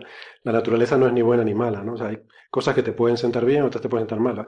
Yo que sé, esto de la carne roja, pues a lo mejor te incrementa la probabilidad de cáncer de no sé qué, pero lo que dices tú, ¿no? Eh, a lo mejor comes otra cosa y resulta que tiene más grasa, a lo mejor vas a comer pescado y resulta que tiene metales pesados que luego por otro lado te tal. O, o no, o comes, yo qué sé, mm, ¿sabes? Y lo que tú, decías, Naira, es muy importante. O sea, de hecho, la, la agencia esta lo dice en su, en su lista de preguntas frecuentes, ¿no? Entonces, ¿quiere esto decir que el pollo y el pescado es menos cancerígeno? Y dice, no, no sabemos, porque no hemos hecho este estudio, no se ha hecho en pollo y pescado, se ha hecho en eh, carne roja. Claro, yo creo que por eso es muy importante que la, que la crítica, que hemos visto muchos todos estos días, desde que salió la noticia, son críticas constantes a, la, a, la, a esta agencia, a la OMS y a esta agencia. y muy mal, porque yo creo que el la mayor parte de la crítica la tendríamos que hacer a los medios de comunicación, a cómo esta noticia se ha dado y a nosotros mismos qué información difundimos entre nosotros a través de las redes sociales, a través de los, de los móviles y demás. Porque este tipo de estudios yo creo que es muy importante hacerlo. Es la única forma en que podamos, podemos ir viendo qué alimentos son más o menos perjudiciales y, en qué manera, en qué, manera, en qué porcentajes y demás. Entonces, eh, yo creo que la crítica más bien es hacia cómo eh, se hace difusión de este tipo de noticias y también lo que nosotros investigamos, porque no hace falta. Bueno, para venir aquí a hablar un poco sobre este tema, eh, hemos leído un par de noticias y si vas a la fuente, siempre la importancia de ir a la fuente original está muy clarito. Y se ve con ese conjunto de preguntas frecuentes, se, se entiende perfectamente eh, a qué se refieren y qué implicaciones tiene el estudio. ¿no? La nota de prensa es maravillosa. Sí, sí, sí. Entonces, eh, la, la, cosa está, por un lado, una pequeña crítica a, a cómo estas noticias se, se, difunden en los medios para hacerlas quizá más impactantes y que, y que la gente se fije en ellas. Y por otro lado... No eres muy buena y pequeña crítica. Yo digo una crítica grande por mi parte, yo crítica grande a los medios de comunicación. Bueno, y por otro lado también, eh, pues el, el esfuerzo que, por ejemplo, eh, si la nota de prensa es muy buena, pero si eh, la OMS no ha hecho el esfuerzo de, por ejemplo, preparar un vídeo que difunda, eh, pues ese tipo de cosas llegan más fácilmente que una nota de prensa, porque lo que llega a la, a, la, población en general va a ser más la noticia que saca el periódico X o la revista Y sobre el tema. Pero un pequeño vídeo, a lo mejor en YouTube o en otras plataformas, eh, la gente lo ve mucho más fácilmente. Estamos, no guste o no, estamos en la era audiovisual. Pero fíjate qué triste, o sea, tú estás hablando de saltar, ¿no? O sea, de que la agencia se debe saltar a la prensa, llegar a la gente directamente porque no te puedes fiar de lo que la prensa en medio haga con la noticia que tú le estás dando. Es que, es que la prensa, mm, más que un servicio público, es un negocio. ¿sí? Los, medios de prensa eh, lo que intentan es que la gente los lea, que los vea, que los escuche Y para eso, dar una noticia de, de, una manera o de otra hará que la gente te escuche, te preste atención o no. Pues para mí es una crítica a la sociedad. Porque También. si tú me estás diciendo que para ganar dinero tienes que ser sensacionalista, eso lo que quiere decir es que nosotros como sociedad somos sensacionalistas. Buscamos consumir información sensacionalista. Y eso Da mucha pena somos, ¿eh? Sí, sí, sí. No, lo dudo.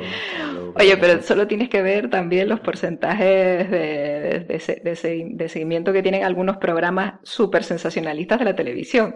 Entonces, Por una parte me solo... hablar de, nuestras audiencias. No, no, no, nuestras audiencias, la verdad que... Nosotros somos completamente virales. cualquier cosa, por muy absurda que sea, se convierte en un en un virus que se propaga por todo el planeta, ¿no? En nada. Yo para mí esto no tenía ni que haber sido noticia. Y el esfuerzo seguramente de, otra gente que a lo mejor está trabajando mucho más en plan hormiga para esto, para digerir este tipo de noticias y tal, automáticamente se ve sobrepasado por bulos de este tipo, ¿no? No bulos, sino eh, tratamientos un poco superficiales, ¿no? De, de, las noticias o de lo que sea. Eso lo ves. un poco de superficialidad tampoco está mal. pero es que esto no es superficialidad, es lo contrario.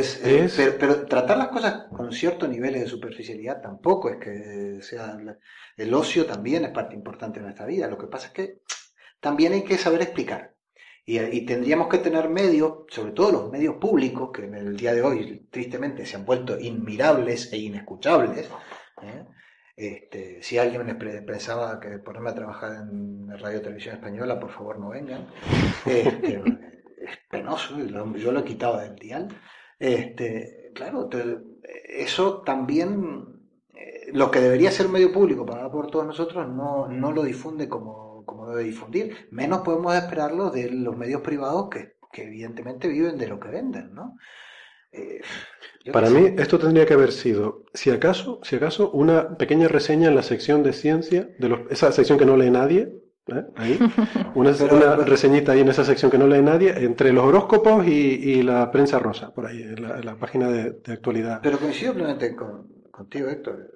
Nos, nos gusta comprar determinadas cosas y eso lo sabemos de hace tiempo. Ya había uno de los tantos sketches fantásticos de Lelutier, aquel eh, de los programas de la tele en que hacían la propaganda de un programa cultural que se llamaba Cultura para Todos en su horario habitual de las 3 de la mañana. Exactamente, sí. Lo mismo. Bueno, pues nada, vamos. Eh, ¿Nos queda algo más que sobre este tema? De... Ah, sí, yo tenía una anécdota que, la quería contar. No, esto es que esto me recuerda mucho, y yo a ti te lo conté una vez, Andrés, que hace poco fui, fui al médico eh, porque estaba con, problemas de que por las noches a veces estaba como con ardor de estómago y tal, eso me molestaba para dormir, ¿no?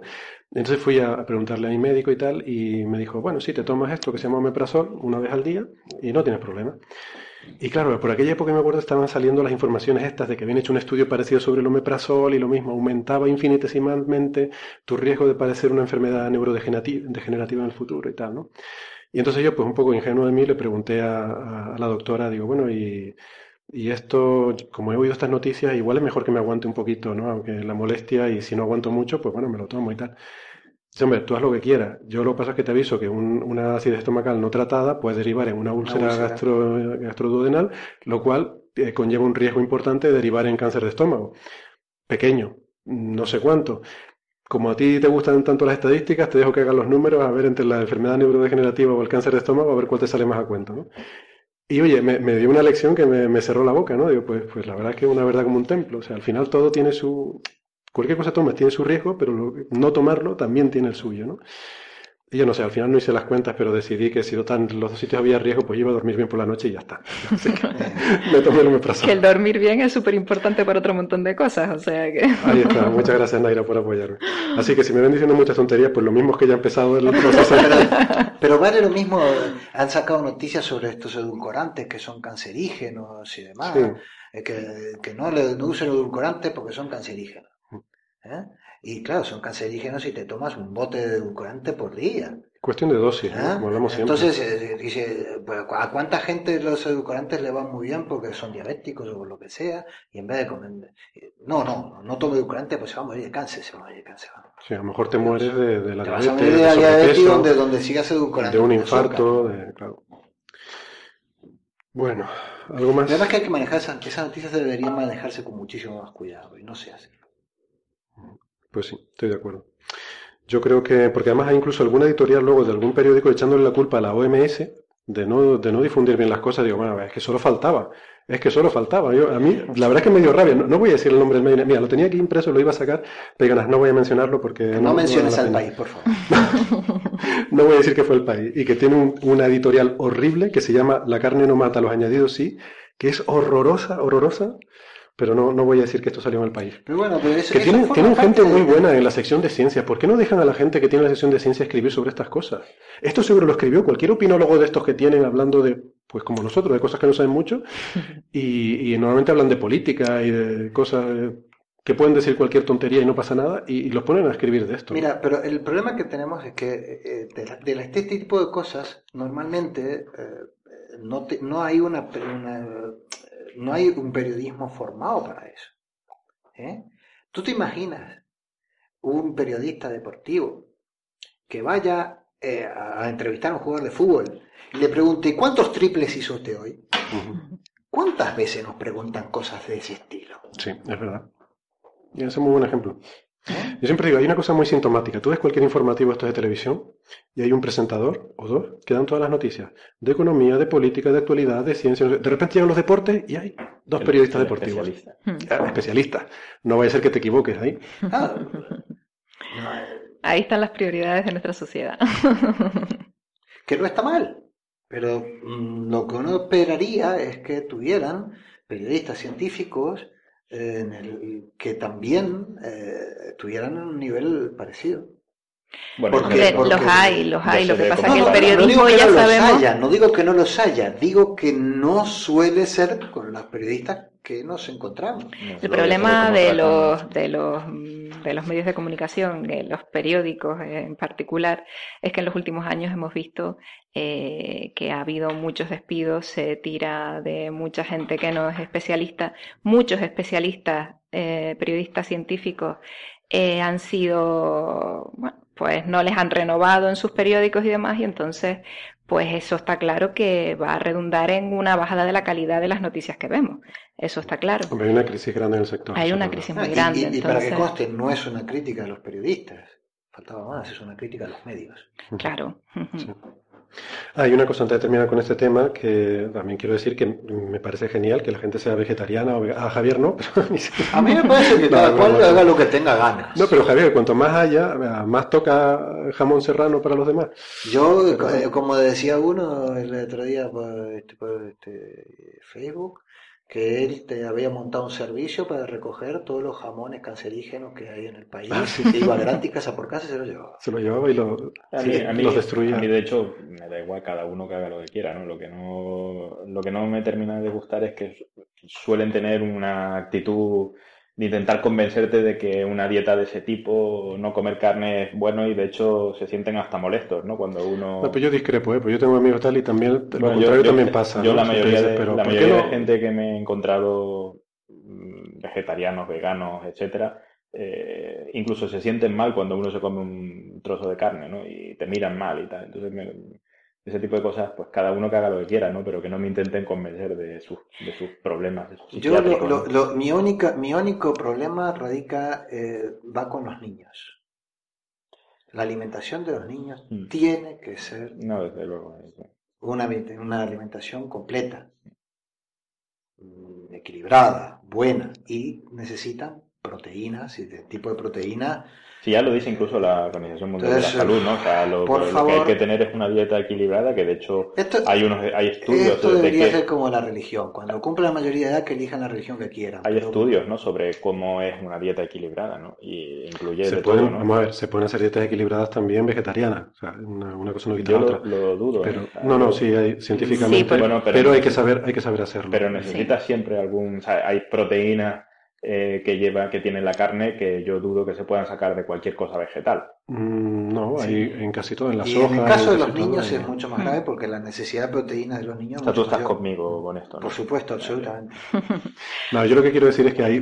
tampoco, tampoco le daría asado de tira todos los días a comer los niños. No, no, pero luego carne. No, yo lo que creo es que el tema del intentar convencer a los demás, eh, no creo que sea ya tanto por la salud de la otra persona, que me imagino que les preocupará, pero también eh, detrás del consumo de carne pues hay mucha, y yo consumo carne porque me encanta, ¿no? Pero hay un tema, hay temas éticos de cómo se, cómo se trata a los animales para el consumo y hay temas energéticos de la cantidad de cereal eh, que se tiene que sembrar eh, para alimentar, para conseguir eh, X gramos de proteína animal comparado como si, eh, eh, con, la energía que tendrías que gastar y los recursos de agua que tendrías que gastar para conseguir esa misma proteína con soja o con otro tipo de cereal. Entiendo todo eso, ¿no? Lo que y, por otro lado, claro, entonces, y, por otro lado también está el, tema de, los gases de, infecto, de efecto, perdón, de efecto invernadero que se producen. Entonces, hay muchos temas de ecología eh, que están detrás. per cápita contribuimos más, CO2. Espero que sea por los animales y no por la población, ¿no? Eh, yo creo que es por el metano del COVID, pero... Pues... O sea, yo entiendo todos esos argumentos, ¿no? Lo que pasa es que, eh, y esto lo repito siempre que eh, hablamos en tertulias, ¿no? O sea, este tipo de argumentos llevados al extremo terminan rozando argumentos fascistas, ¿no?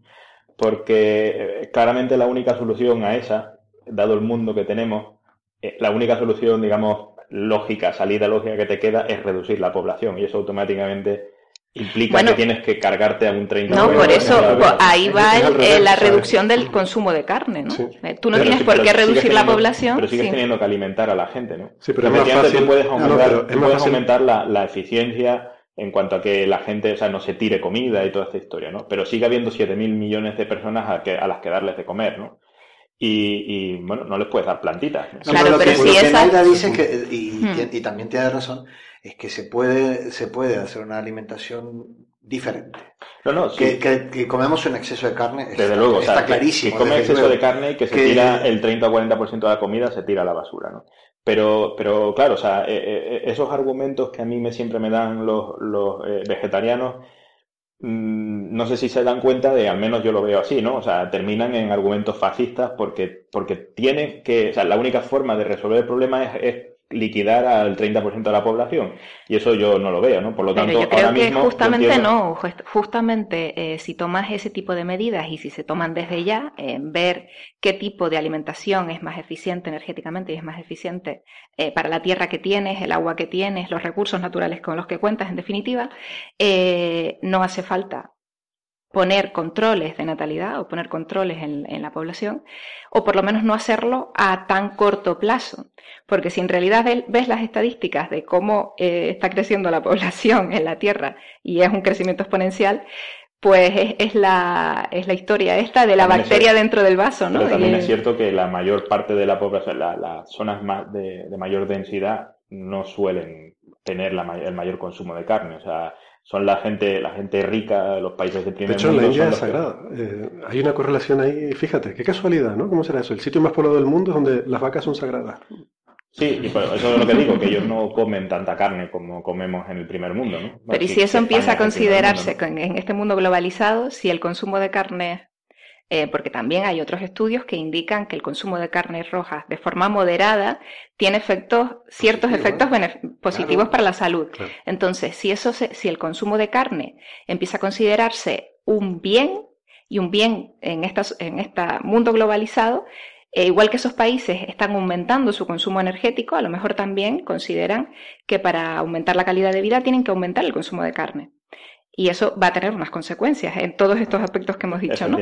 Entonces, claro, pero tú, por eso yo creo que también un poco va por ahí el tema de saber eh, qué es lo beneficioso, qué es, qué no es, qué produce, tiene consecuencias negativas para la salud y, y dentro de lo que es bueno y malo, cómo podemos hacer para tener una alimentación que también sea eh, o sea, que podamos mantener a lo largo del tiempo con, el, con la población que tenemos. ¿no? para, para, para, eso lo que, lo que tenemos que evitar es transformarnos en talibanes de un sentido u otro. Claro. De todas formas, eh, vamos, yo, el, tema de positivo o negativo, más bien yo diría qué efectos, porque positivo o negativo, Javier sacaba antes el tema de los edulcorantes. El tema del edulcorante, pues a lo mejor si, si, si soy una persona no tengo un problema de sobrepeso y tal, pues no necesito tomar edulcorantes y no necesito asumir ese riesgo de cáncer. Pero a lo mejor si soy una persona con un sobrepeso muy grande, pues me interesa tomar los edulcorantes porque es, ah, mucho más probable que muera de un infarto que, que de, del cáncer que me pueda producir. O sea que las cosas, los efectos, vamos a ver, depende de uno. Eh, hay efectos que para ti pueden ser beneficiosos, para otra persona no, no los necesita y viceversa, ¿no? Em, y, creo que el argumento económico que ponía Naira era justamente el contrario, que tú eh, puedes producir más alimentos en, si se produce más alimentos, se, se puede producir de proteína de pescado mucho más eficientemente que de, que de bóvido. Eso está clarísimo. Vamos a ver, Mark Una factoría que Mark, una cantidad de carne. Mark Watney en Marte plantó papas, no, no empezó a criar vacas. era lo que tenía el pobre desgraciado. Vamos, si hubiera tenido una vaquita, oh, oh, oh, se hubiera puesto monado. O una gallinita y huevos. Uh. Anda que no. Bueno, pues nada, yo, yo simplemente. lo rescataron y estaba bien de bien, ¿eh? Se ve que la papa lo yo simplemente quería reconciliarme con mis amigos vegetarianos, pero veo que no me van a dejar. Crece pelo tiene, ¿no? la barba. Hay... Sí. a ver, que hay motivos para hacerse vegetariano, está claro, pero que no sea por este informe de la Organización Mundial de la Salud. Yo, bueno, discrepo de eso, pero bueno. Y, luego lo discuten con Andrés, a ver. No, que cada cual se haga lo que quiera. Lo convencen a Andrés que se haga también vegetariano. Eh, eh, que cada cual se haga lo que quiera mientras no quiera convencerme permanentemente a mí de hacerme lo Yo soy de esa opinión y además lo que, o sea, una de las cosas, argumentos duros es lo de la, la cría de los niños, ¿no? O sea, a mí me parece que, eh, y se ven, de vez en cuando salen noticias de niños que han tenido muchísimos problemas, ¿no? Porque sus padres tienen eh, creencias, digamos, pseudo religiosas en ese sentido y al final terminan criándolos solo como niños vegetarianos, ¿no? Y, y, eso no es no darle toda la alimentación, o sea, toda la, la digamos, la, bueno, pero es una perspectiva un poco sesgada, porque también hay muchos niños, seguro que hay más niños que tienen problemas por ir a McDonald's todos los días. también, eso también es cierto. O sea que... Se ve que tienes muchos amigos vegetarianos y necesitas estar bien con ellos. ¿eh? No, lo que pasa es que son muy violentos los que tengo. Yo me parece que, no Héctor llega a casa y lo esperan con ¿Y el bocadillo de lomo que te acabas de enchufar?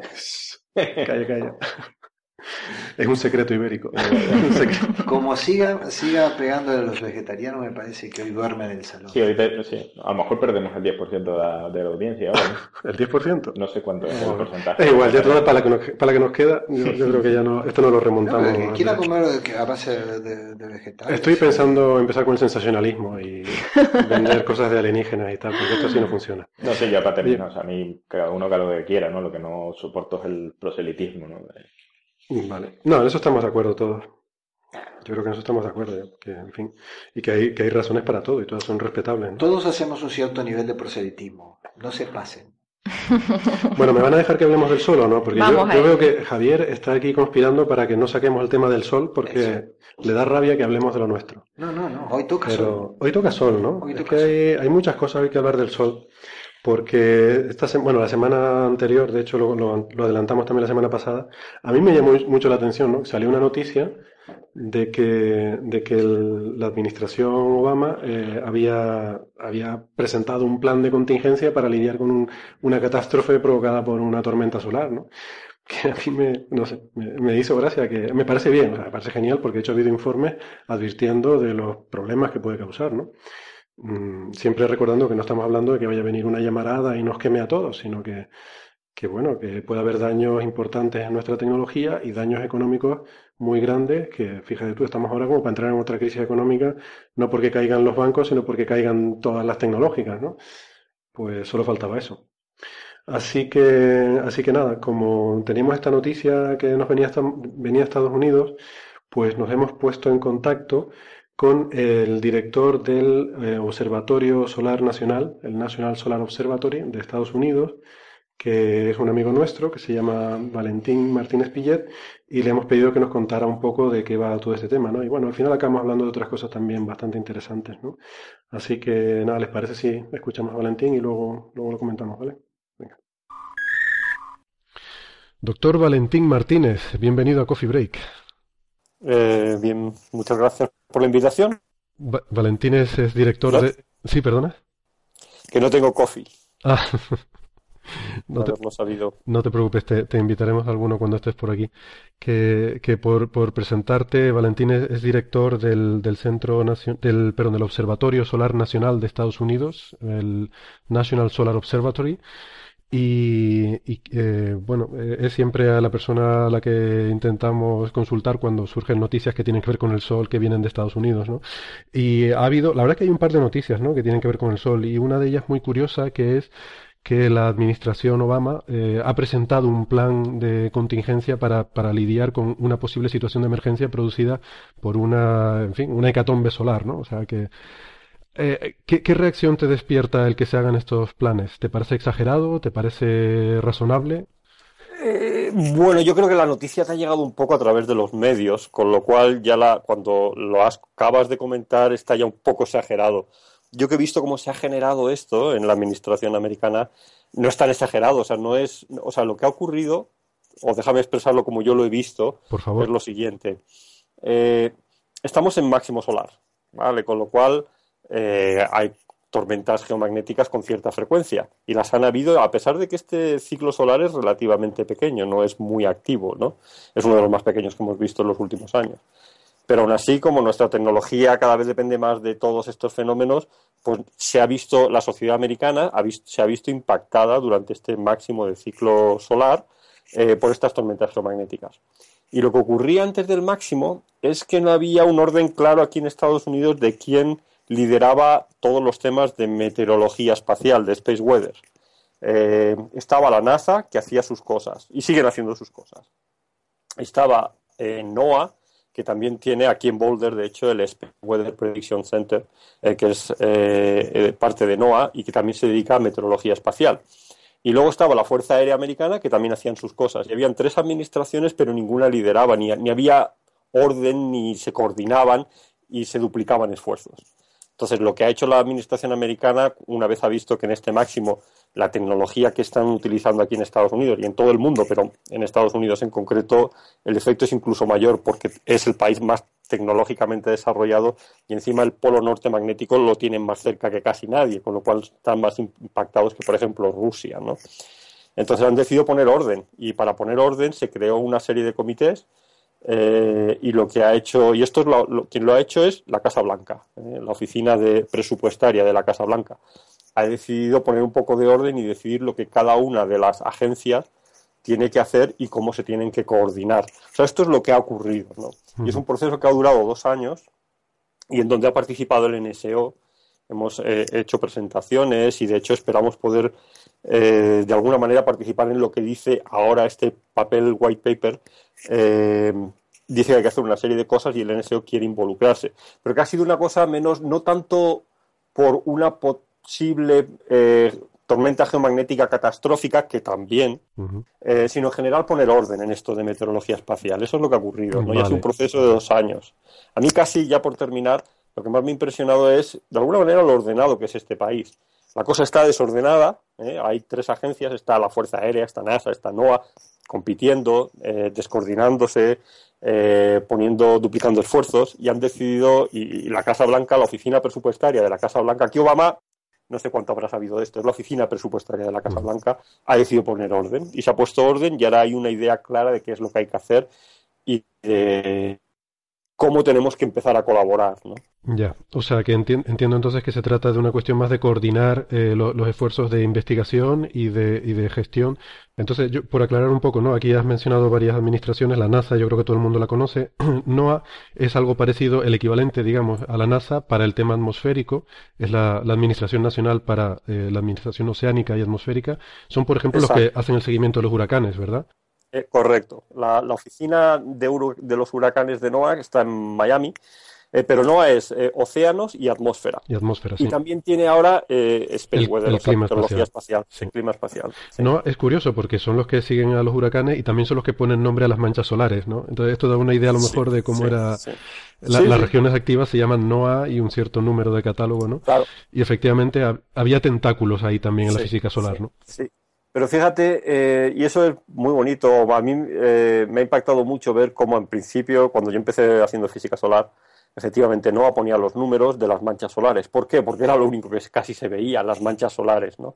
Y se sabía que las cosas que ocurrían tenían algo que ver con las manchas solares. A día de hoy hemos avanzado tanto que sabemos que son no tanto las manchas solares, sino justo lo que hay, la línea neutra de las manchas solares, los filamentos y sus erupciones como eh, erupción de masa coronal, lo que es crucial seguir de forma sinóptica y predecir cuándo se va a producir esta, esta expulsión. Y eso es en lo que, en lo que Gong ahora mismo está ayudando a, dar datos cuantitativos. Sí, porque no se trata solo de cuánto de fuerte o cuánto de grande sea el campo magnético, sino cuánto de inestable sea, ¿no? Cuánto de complejo y de retorcido, lo que da lugar a las erupciones violentas que nos pueden afectar, ¿no? Correcto, pero es incluso más, porque estas eh, nubes magnéticas que expulsa el Sol eh, pueden llegar a la Tierra y, dependiendo de cómo lleguen, pueden no hacer nada, a pesar de ser las más densas, las más potentes, las que tienen mayor energía. O sea, el campo magnético de la Tierra eh, sale del polo sur y entra por el polo norte. Con lo cual, la parte que mira al Sol está apuntando hacia arriba. Si la nube magnética del Sol llega hacia arriba, no se reconectan, no producen el fenómeno físico de reconexión y esa no va a producir una tormenta geomagnética. Solo si la nube solar llega apuntando hacia abajo va a producir una tormenta geomagnética. Y ahora sabemos que un parámetro crucial, tanto como la potencia de la tormenta solar, como la configuración cuando llega a la Tierra son cruciales. Y eso era una cosa que no se sabía hace solo unos años, que a veces llegaba una, una, expulsión de masa coronal a la Tierra y no había tormenta geomagnética. Sí, a veces había noticias en los medios de que venía una, gran tormenta solar y luego no pasaba nada, ¿no? Y era porque los campos magnéticos llegan alineados con el de la Tierra y eso produce una tormenta geomagnética muy pequeñita. Sí, es una fusión eh, suave. Sin embargo, mm. Claro, cuando vienen antiparalelos es cuando de verdad se producen. O sea, todo eso lo hemos aprendido en los últimos años y es algo que hemos visto tú y yo en nuestra carrera como científicos, ¿no? que ahora entendemos más los mecanismos que hay detrás. O sea, lo que es importantísimo ahora mismo es ser capaz de predecir la orientación del campo magnético de la nube solar cuando llega a la Tierra. Cuando llega a la Tierra. Esto es súper interesante. ¿no? Además, eh, también tú has comentado acertadamente que Estados Unidos es quizás un país que se interesa mucho por estos temas porque su latitud magnética es muy alta esto tiene que ver con que el, eje magnético de la Tierra está inclinado, no, coincide con el eje de rotación, y eh, está, el polo norte magnético sale eh, por América del Norte, ¿no? O sea, por ejemplo, Canadá está, sería... Está en Canadá. Está, en, Canadá. sí. pero bueno, en Canadá hay osos y bosques, y entonces les da un poco igual. Pero... esa parte de Canadá. Exacto, Pero... pero, está menos están mucho más afectados que por ejemplo eh, más afectados desde el punto de vista del impacto en la tecnología que eh, Siberia, pero a la vez también da la oportunidad de ver auroras boreales en las partes norte de, Estados Unidos. Claro. Pero yo te quería preguntar, porque tú hablabas de los efectos sobre la tecnología y sobre la sociedad, y bueno, como tú has mencionado acertadamente, este, este máximo ha sido muy débil. Quizás, bueno, lo podríamos hablar en otro momento, por qué ha sido tan débil, que es una cosa yo creo que es bastante mm, sorprendente todavía. Pero, mm, eh, vamos, yo por lo menos no he tenido noticias de grandes... Eh, grandes averías que se hayan producido eh, durante este máximo, ¿no? Sí que las ha habido en los anteriores, sobre todo en los años 80, sí que había noticias de bastantes problemas que hubo. Entiendo que entre la mejora de la tecnología, que cada vez entendemos mejor estos fenómenos, cada vez estamos más preparados, y también el, el, hecho de que ha sido más débil este máximo, supongo que, por lo menos por lo que yo sé, no ha provocado tantos efectos, ¿no? Pero tú dices que en Estados Unidos sí que hay mucha concienciación y, hay una preocupación con esto, ¿no? Sí. Eh, y, yo creo que no ha habido así ningún efecto eh, particularmente catastrófico que sepamos. Eh. Por supuesto, ahora mismo eh, hay que tener en cuenta que la GPS, la red GPS, eh, depende mucho de estas tormentas geomagnéticas y la red GPS de alta precisión, que es la que utilizan los militares, no sabemos muy bien qué le ha podido pasar durante este máximo. Yo no sé lo que le habrá afectado. Pero una de las cosas, por ejemplo, que ha hecho mucho ruido, hasta mucho en los medios aquí en, este, en Estados Unidos y que yo lo he visto, ha sido una tormenta geomagnética que fue detectada por estéreo, o sea, una que no vino hacia la Tierra. Estéreo son dos satélites de NASA que están a una unidad astronómica, pero están en distintas partes de donde está la Tierra, ¿no? De hecho, estéreo, cuando eso ocurrió, estéreo estaba detrás del Sol comparado con la Tierra. La Tierra estaba a un lado y estéreo A estaba en el otro. Pues estéreo A detectó lo que se supone que fue un evento de Carrington. El evento de Carrington que ocurrió en el siglo XIX es la tormenta geomagnética más grande eh, que hemos detectado aquí en la Tierra y que ya entonces se midió con los aparatos que habían en, eh, esa época, que eran magnetómetros muy básicos. Pero se vieron y causó, Y causó eh, averías importantes ya en la, en la tecnología incipiente que había en aquella época, ¿no? El, telégrafo... ¿cómo, se llama? El telégrafo. Yo no me acordaba ni de la palabra. El telégrafo. El telégrafo dejó de funcionar, sí, sí. victorianos dejaron de funcionar. y creo que se vieron auroras, yo creo que en hay registros de que se vieron en Canarias, reales en Canarias Y, en Hawái por el evento de Carrington. Entonces, de alguna manera, y como se midió el impacto en el campo magnético terrestre, se tiene una idea de cómo de fuerte fue la tormenta de Carrington. Eh, pues, y de nuevo, con alguna comparación que yo llevaría un poco de cuidado, eh, se dice que lo que detectó Estéreo A en este eh, ciclo solar, a pesar de ser pequeño, fue un evento de Carrington un evento con la potencia eh, similar a la que tuvo Carrington. Eh, y de hecho, tal y como llegó en las noticias, y yo creo que lo puedes poner, si pones estéreo Carrington o algo así en Google, te va a llevar a la noticia. CNN decía, eh, y de hecho, astrónomos de la Universidad de Colorado, que de haber impactado ese evento a la Tierra, todavía estaríamos recogiendo los destrozos por el suelo, ¿no? Algo así dicen, ¿no? Yo creo que no ah, podemos decir eso. es verdad, recuerdo esa noticia, sí, sí, recuerdo haberla visto, efectivamente. E, e, esa, esa, ha impactado mucho ¿eh? y esa tiene que ver bastante, esa por ejemplo en el evento que, en la presentación de este, de este papel de, de, la Casa Blanca, se mencionó como una de las razones por qué se está intentando poner orden, ¿no? Eh, entonces yo, aún así, eh, creo que no lo sabemos con seguridad, porque de nuevo, aunque sea, eso es lo que detectó Stereo A. Eh, una vez más, depende de cómo esas tormentas geomagnéticas lleguen a la Tierra y cuál sea la configuración de ese campo magnético respecto a la Tierra. Puede tener mucha potencia, puede tener mucha energía, eh, pero si llega más o menos paralelos, no va a haber una tormenta geomagnética importante. O sea que hay todavía muchísima ciencia y muchísima investigación que hacer eh, para poder entender, para poder predecir de verdad las tormentas. Pero el hecho concreto de este máximo, que ha tenido un impacto enorme en este país es el evento este detectado por, por Estéreo A. Muy bien, y yo te quería preguntar también por una noticia que ha salido precisamente de tus compañeros ahí en la Universidad de Colorado. Eh, estás ahora en Boulder, ¿verdad? ¿O en Tucson todavía? Sí. En Boulder. No, no, estoy en Boulder. Estoy en mi casa, de hecho. Muy bien, muy Bien. Pues gracias por abrirnos las puertas de tu casa. Em, pues ahí tus compañeros ahí en la Universidad de Colorado, creo que en el laboratorio LASP, eh, que, es, que, es, el laboratorio de física de LASP, es el laboratorio de astrofísica. atmósfera, atmospheric and space, physics. space physics. Física espacial y de la atmósfera. Exactamente, ¿no? Pues eh, creo que eh, porque ellos eh, están liderando la, parte científica de la misión esta Maven, ¿verdad? una misión a Marte, una sonda que está estudiando la atmósfera marciana y acaban de sacar un paper en Science la semana pasada en el que básicamente afirman que hace 3.000 millones de años el Sol, la actividad solar le arrancó la atmósfera a Marte, ¿no? así resumiendo mucho la noticia, creo que es algo así, ¿verdad? Sí, o sea, eh, sí, esa es la noticia que también he leído. Todavía no he tenido oportunidad de, hablar con ellos. Eh, conozco al IP del instrumento eh, que ha, producido la noticia, que ha detectado este fenómeno físico en, Marte. El, IP es el investigador principal, ¿no? Por aclararlo a nuestros oyentes. el, investigador principal. La persona que lidera el. Sí, el instrumento. Eh, que es el instrumento de LASP en, esta misión. Por supuesto, la misión es de Marte, pero por ejemplo, las operaciones de Maven se hacen también en LASP. En LASP se operan eh, satélites por estudiantes de la Universidad de Colorado. Eh, los estudiantes de allí van y operan el satélite y se hace desde, desde, el laboratorio LASP. y es bastante impresionante ver a los estudiantes enviar comandos a los, a los instrumentos de las misiones. Eh, yo lo que entiendo que han detectado es algún mecanismo por el cual se está perdiendo la atmósfera de Marte.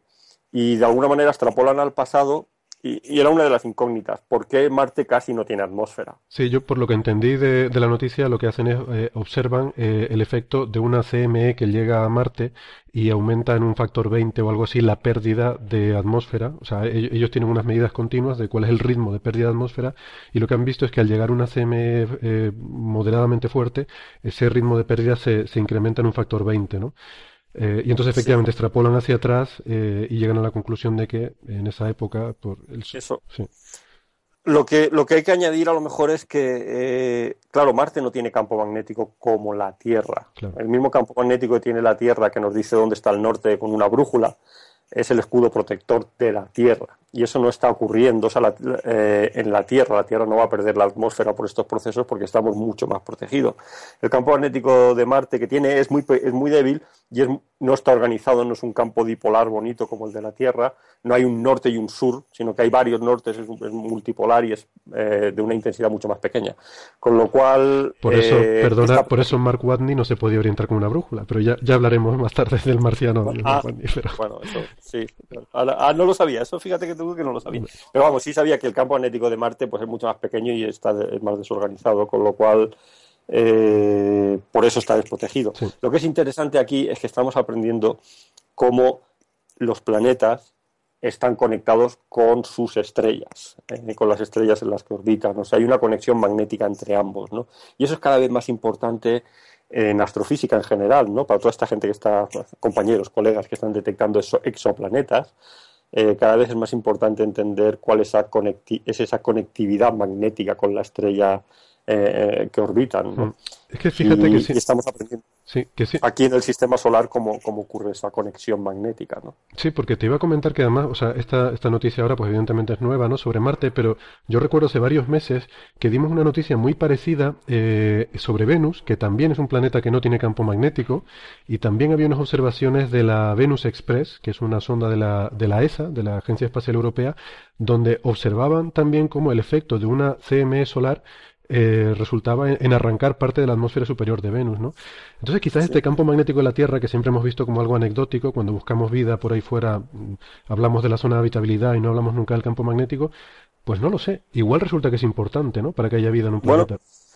o sea, seguro que conoces eh, la ecuación esta, ¿no? Que dice cuántas, cuántos planetas hay, una ecuación que está llena de hipótesis. La ecuación de Drake.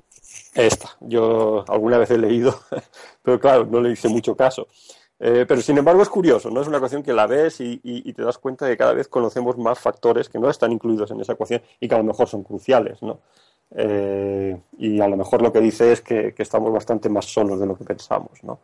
Eh, ahora sabemos que el campo magnético de la Tierra tiene ese papel protector que, es, que lo sabíamos en el sentido de que permitía las moléculas orgánicas que generan la vida se ven afectadas por toda la radiación ultravioleta y por eh, toda la radiación energética del Sol y sabíamos que protegía, ahora sabemos que incluso protege la atmósfera, la existencia misma de una atmósfera. Eso es bastante sorprendente, ¿no? Yo creo que eso sí que es un resultado bastante que no lo hubiéramos esperado hace unos años. Pues nada, eh, y yo para terminar, porque tampoco te quiero robar demasiado tiempo, me gustaría eh, ir a un tema que me mencionabas antes fuera de micro. me estabas hablando de, bueno, de tu opinión personal sobre todo esto de, de colonizar Marte o incluso de la exploración de Marte, ¿no? La exploración humana. Y pues no, no, sé si te atreves a repetir aquí en el aire lo que me decías, ¿no? Sobre tu, tu opinión personal al respecto. No puedo, es una opinión personal. Eh, tal vez eh, decir que, que, cuando lo he comentado siempre genera polémica, y sobre todo ahora con la película esta de... ¿Cómo se llama? ¿En España se llama The Martians también? O... No, en España la han traducido por Marte. Marte, dos puntos, eh, The Martian o algo así. Yo creo que no se, han atrevido, no, se han atrevido a llamarla el marciano porque las connotaciones son de, bichitos verdes, ¿no? Pero bueno.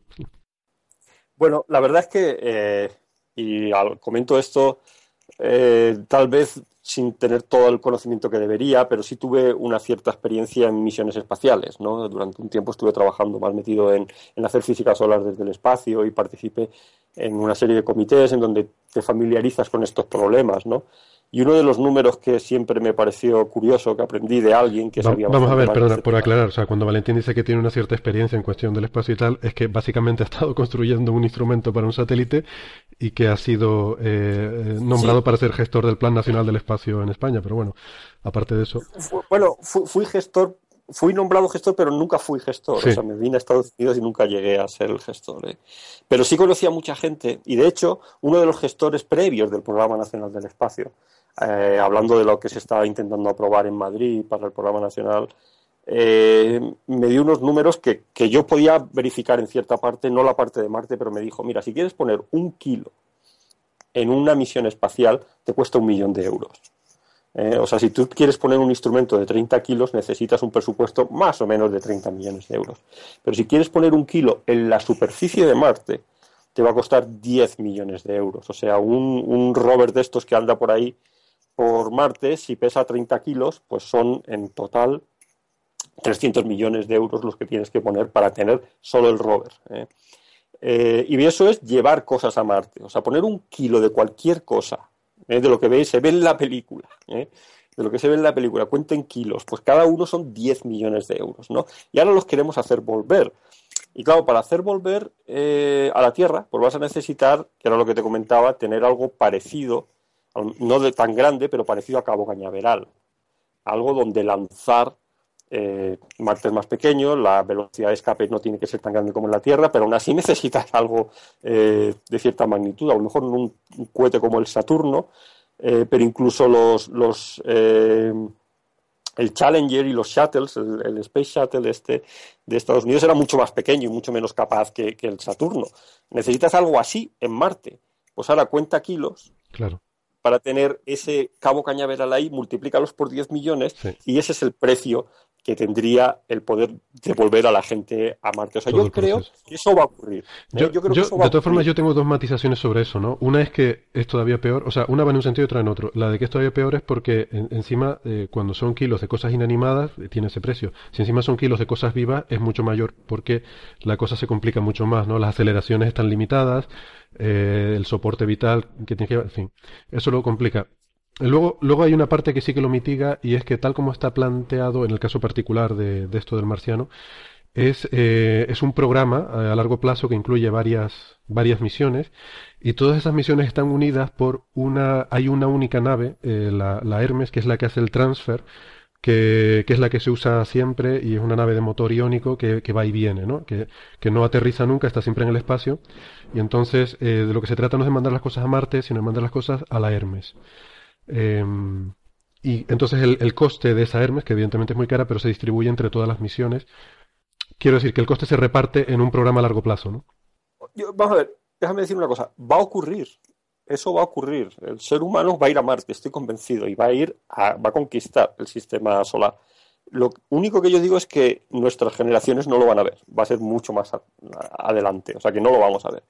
Eh, eh, dices lo veré la película mañana, ese es mi plan, que utilizan motor iónico. La verdad es que creo que lo del motor iónico es para darle un poquito de, eh, contexto científico, pero yo creo que no hace falta para nada un motor iónico. El motor iónico, yo de hecho diría que es lo último que necesitas para ir a Marte. El motor iónico lo quieres utilizar cuando vas muy lejos, ¿eh? porque te da muy poca potencia, pero te la da constantemente o sea, es, tecnología que existe. Por ejemplo, la Bepi Colombo de, la ESA va a utilizar un motor iónico. Eh, y cuando quieres ir muy lejos, utilizas motor iónico, pero Marte, cuando esté cerca, eso lo único que necesitas es gasolina y llegas allí en, un mes. Eh, sí, yo creo que es por la, motor iónico es porque la filosofía de esto es, diferente, ¿no? Porque se, como se trata de que esté siempre ahí, no, no, tienes que estarle llevando el combustible, ¿no? Sino que es por ahorrar peso, por no tener que estar llevando el combustible a la es o sea, eso es posible que sea por eso, porque, pero ahora mismo para lo que se utiliza el motor iónico es cuando quieres llegar muy lejos en el sistema solar y necesitas mucho impulso constantemente, es, preferible eh, un motor iónico. Para algo que esté relativamente cerca, nadie va a utilizar un motor iónico, a no ser que sea para probar la tecnología, que todavía es una tecnología, yo creo que los japoneses lanzaron algo a la Luna con un motor iónico, pero era para probar su tecnología. Para probarlo, sí. Pero esto es, pero esto es para hacer muchos viajes, ¿no? Es para que vaya y vuelva, vaya y vuelva, vaya y vuelva se va a hacer así, o sea, habrá que llevar tantas cosas. Hay que llevar Cabo Cañaveral, bueno, un tercio de Cabo Cañaveral allí primero, antes, o decidir no traerlos de vuelta. ¿eh? Que de hecho hay una, creo que en Holanda hay alguien que está diciendo, os llevamos para allá. Llevarlos es factible, incluso eh, solo debe de ser pues unos cuantos miles de millones lo que debe de costar llevar a alguien a Marte. y, pero el problema es traerlos, el problema es volver. O sea, si de verdad quieres volver, eh, o, les, bueno, incluso estabas contando, llevar vida animada es más complejo. Si encima pones los abogados que me han decir, oye, pero lo vas a traer, o sea, yo creo que es completamente imposible. eso va a ocurrir dentro de unos cuantos siglos. Ocurrirá, pero yo creo que no lo vamos a ver. Entonces, cuando digo esto, pues claro, eh, me dicen que soy un poco pesimista y es posible que sea cierto. Pero, pero también es verdad que llevamos mucho tiempo diciendo que vamos a ir a Marte en los próximos 20 años y llevamos más de 20 años diciendo eso. ¿no? Eh, ahora mismo se utiliza 2030. Sinceramente, eh, yo, creo que vamos a ir antes a la Luna. Yo creo que antes se irá a la Luna. De nuevo. No, me cabe la menor duda. Sí, sí, sí. sí. Muy bien. Oye, pues, pues nada, eh, lo dicho, em, gracias de nuevo por, por abrirnos las puertas de tu casa y por estar este ratito con nosotros en Coffee Break y ya te invitaremos en cualquier momento que estés por aquí, por Canarias, al café este que te debo. ¿De acuerdo? Queda pendiente. Gracias, Valentín. Venga, Adiós. Saludos a todos. Hasta luego. Bueno, pues nada, se ve que Valentín no es muy optimista con lo de ir a Marte. Eh, dice que llegaremos, pero que no lo veremos. Eh, ¿Ustedes qué opinan? Yo soy completamente, no estoy nada de acuerdo con él. Eh, y la razón fundamental es que em, la evolución de la humanidad eh, típicamente es exponencial, o sea, la tecnología y todo esto. Entonces, lo que eh, nosotros nos movemos en un mundo lineal y uno no piensa, no espera que dentro de cinco años vaya a pasar una serie de cosas, ¿no? Y después sorprenden, ¿no? O sea, Internet, por ejemplo, no se esperaba, eh, poder ver vídeos en YouTube hace 10 años era completamente impracticable, ¿no? Eh, y ahora mismo se pueden hacer cosas que hace 5 años eran absolutamente eh, impensables, ¿no? Con lo cual yo, no sé si es más bien una, no sé, espero que antes de que yo la palme, eh, alguien llegue a Marte. Pero con toda la carne que comes, bueno, pero lo haré, lo haré feliz, por lo menos el trayecto lo pasaré feliz. ¿no? sé, yo el, el tema de, ir a Marte, eh, lo que veo es que es un esfuerzo económico muy grande eh, y después la ventaja que le veo, la ventaja científica o la ventaja en otros aspectos, que le veo poner seres humanos en Marte eh, pues no la veo tanto porque ya tenemos, o sea, se, se, puede invertir muchísimo menos dinero, se pueden hacer misiones como las que estamos enviando a Marte, que pueden hacer prácticamente lo mismo que harían las personas o incluso más y por mucho menos dinero, ¿no? Entonces, el paso... No harían ni de cerca lo mismo. Eh, hombre, el, el, el, paso importante sería que un ser humano está en otro planeta, ¿no? Y eso sería un gran paso para la humanidad, como, se, como fue la visita a la que Luna. No es menor.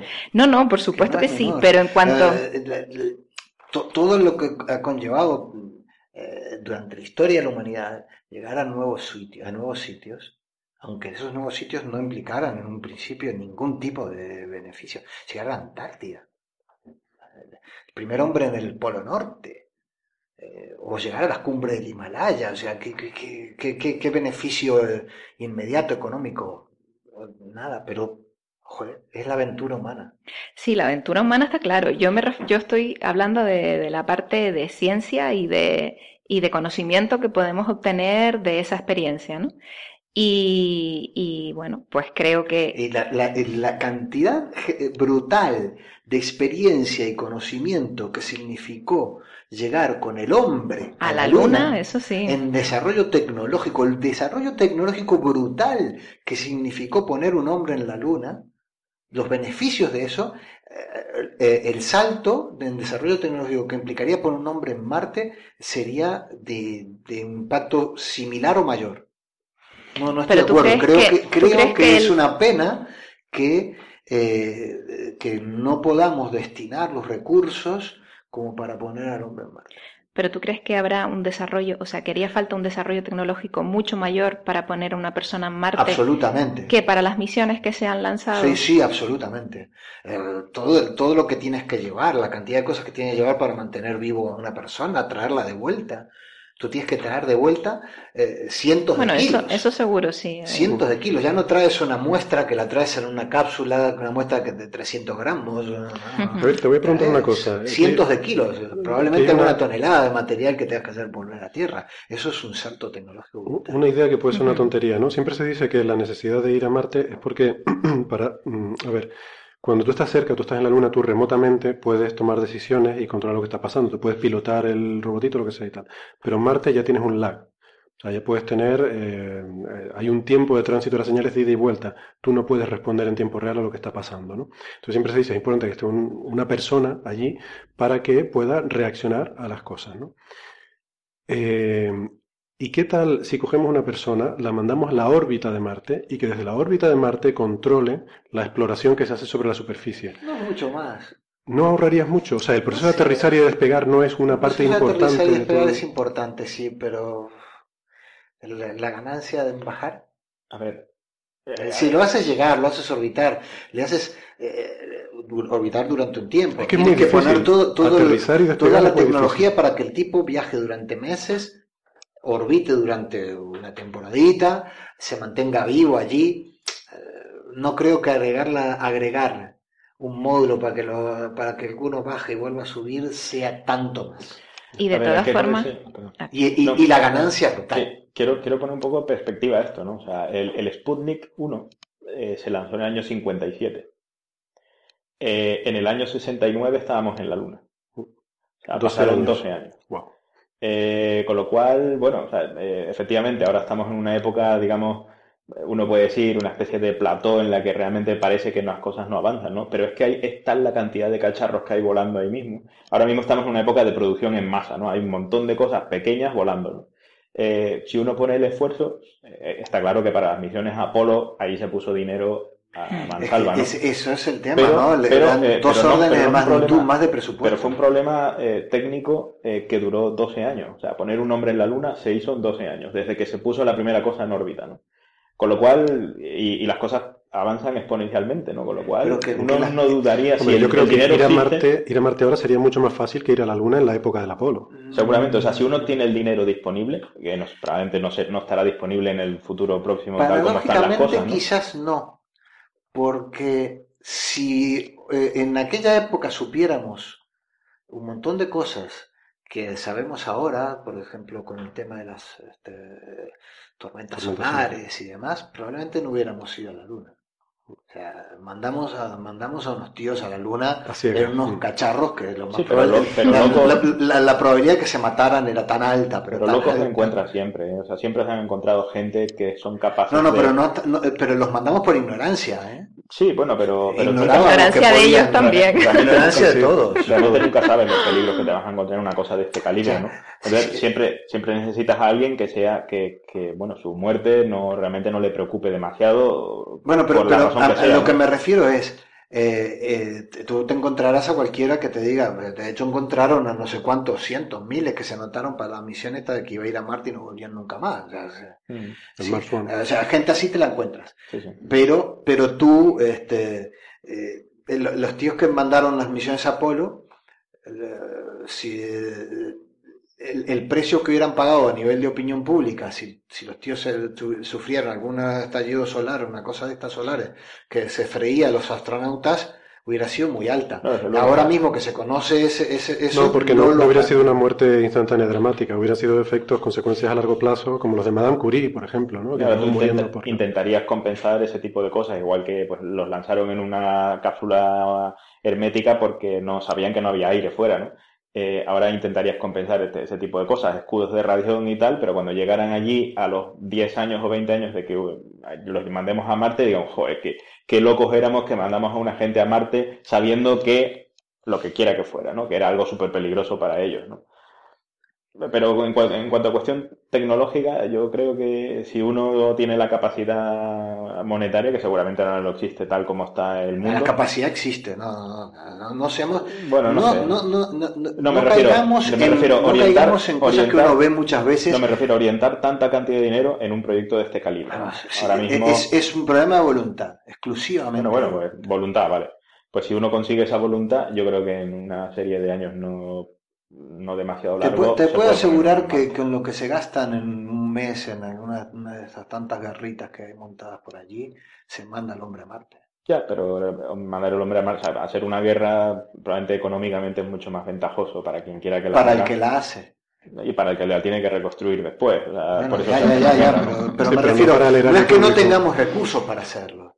No, no, me refiero a poner, poner. No caigamos en la tontería de este de que tenemos dinero para encontrar agua en Marte, pero no tenemos dinero para darle agua a, la gente en África. Tal cantidad de recursos es que tenemos dinero para un avión militar que daría para dar, que lo que cuesta ese avión militar daría para darle agua y alimento a una cantidad enorme de población. O sea, lo, ideal sería encontrar marcianos, mm, eh, sabes, que quieran matarnos en, Marte y entonces automáticamente tienes a todo el ejército eh, queriendo ir allí y en tres años estamos en Marte. Bueno, a, lo que, a lo, que yo quería comentar también era que el tema de, de, la importancia de que una decisión se tome de forma instantánea de algo que está sucediendo en Marte, por ejemplo, de una, una sonda que tienes en Marte, eh, que tomes la decisión instantáneamente de qué haga o que la tomes con un retardo de 20 minutos, tampoco creo que sea tan crucial es que estamos hablando de cosas distintas, yo estoy de acuerdo contigo. Desde el punto de vista del avance científico, del conocimiento de Marte, probablemente, probablemente no, no sea tan, tan fundamental e importante Pero por eso, el tema de tener un, orbe, un hombre orbitando Marte... Es que las misiones espaciales el, no son puramente el problema del de, eh, conocimiento científico que nos van a aportar del objeto al cual vamos a ir hay muchísimo más detrás. Es el avance tecnológico y es la aventura humana. Hay, hay, eh, eso, eso, es algo que tenemos que comprender muy mucho. Eh, estamos desarrollando muchas veces tecnología para cosas extremas que después nos permiten eh, aplicar esa tecnología a la, a la vida. A muchas otras cosas, sí, sí. Este, entonces, desde ese punto de vista, una misión a Marte sería realmente un salto fantástico. Como fue la luna. Sí. Bueno, pues si le parece. Algún día les contaré en las misiones estas que estoy, que vamos a ir a buscar una ¿A que te fuiste a la luna? Una piedra, un asteroide. y vamos a mandar después a los astronautas a perforar la piedrita. Sí, con arpones de esto. Eso es para el próximo capítulo del Coffee Break. Nos va a dar una exclusiva. Next Generation. Next Generation. Nos va a dar una exclusiva para el Coffee Break. Como Armagedón era, ¿no? Del estilo. Bueno, bueno, hay algún asteroide que es eh, así potencialmente apocalíptico que se acerque a la Tierra y nos vaya a destruir. No, no, vamos a ir a juntar una, vamos a ir a recoger una piedra. Busca uno y seguro que encuentras enseguida el dinero para ir a, juntar todas las piedras que quieras. ya verás. Bueno, pues nada, genial, señores. Em, vamos a ir terminando ya este programa saganiano. Em, pues nada, gracias amigos contertulios por venir hoy y nos vemos la semana que viene. Gracias por invitarnos. Chao. La semana que viene y échense un buen asadito de tira. Adiós.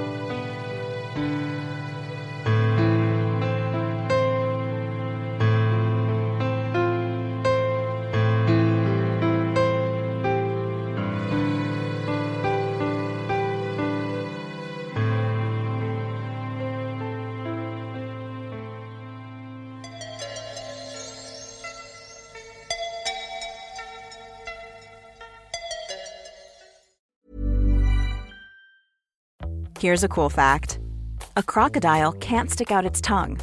Another cool fact you can get short term health insurance for a month or just under a year in some states. United Healthcare short term insurance plans are designed for people who are between jobs, coming off their parents' plan, or turning a side hustle into a full time gig.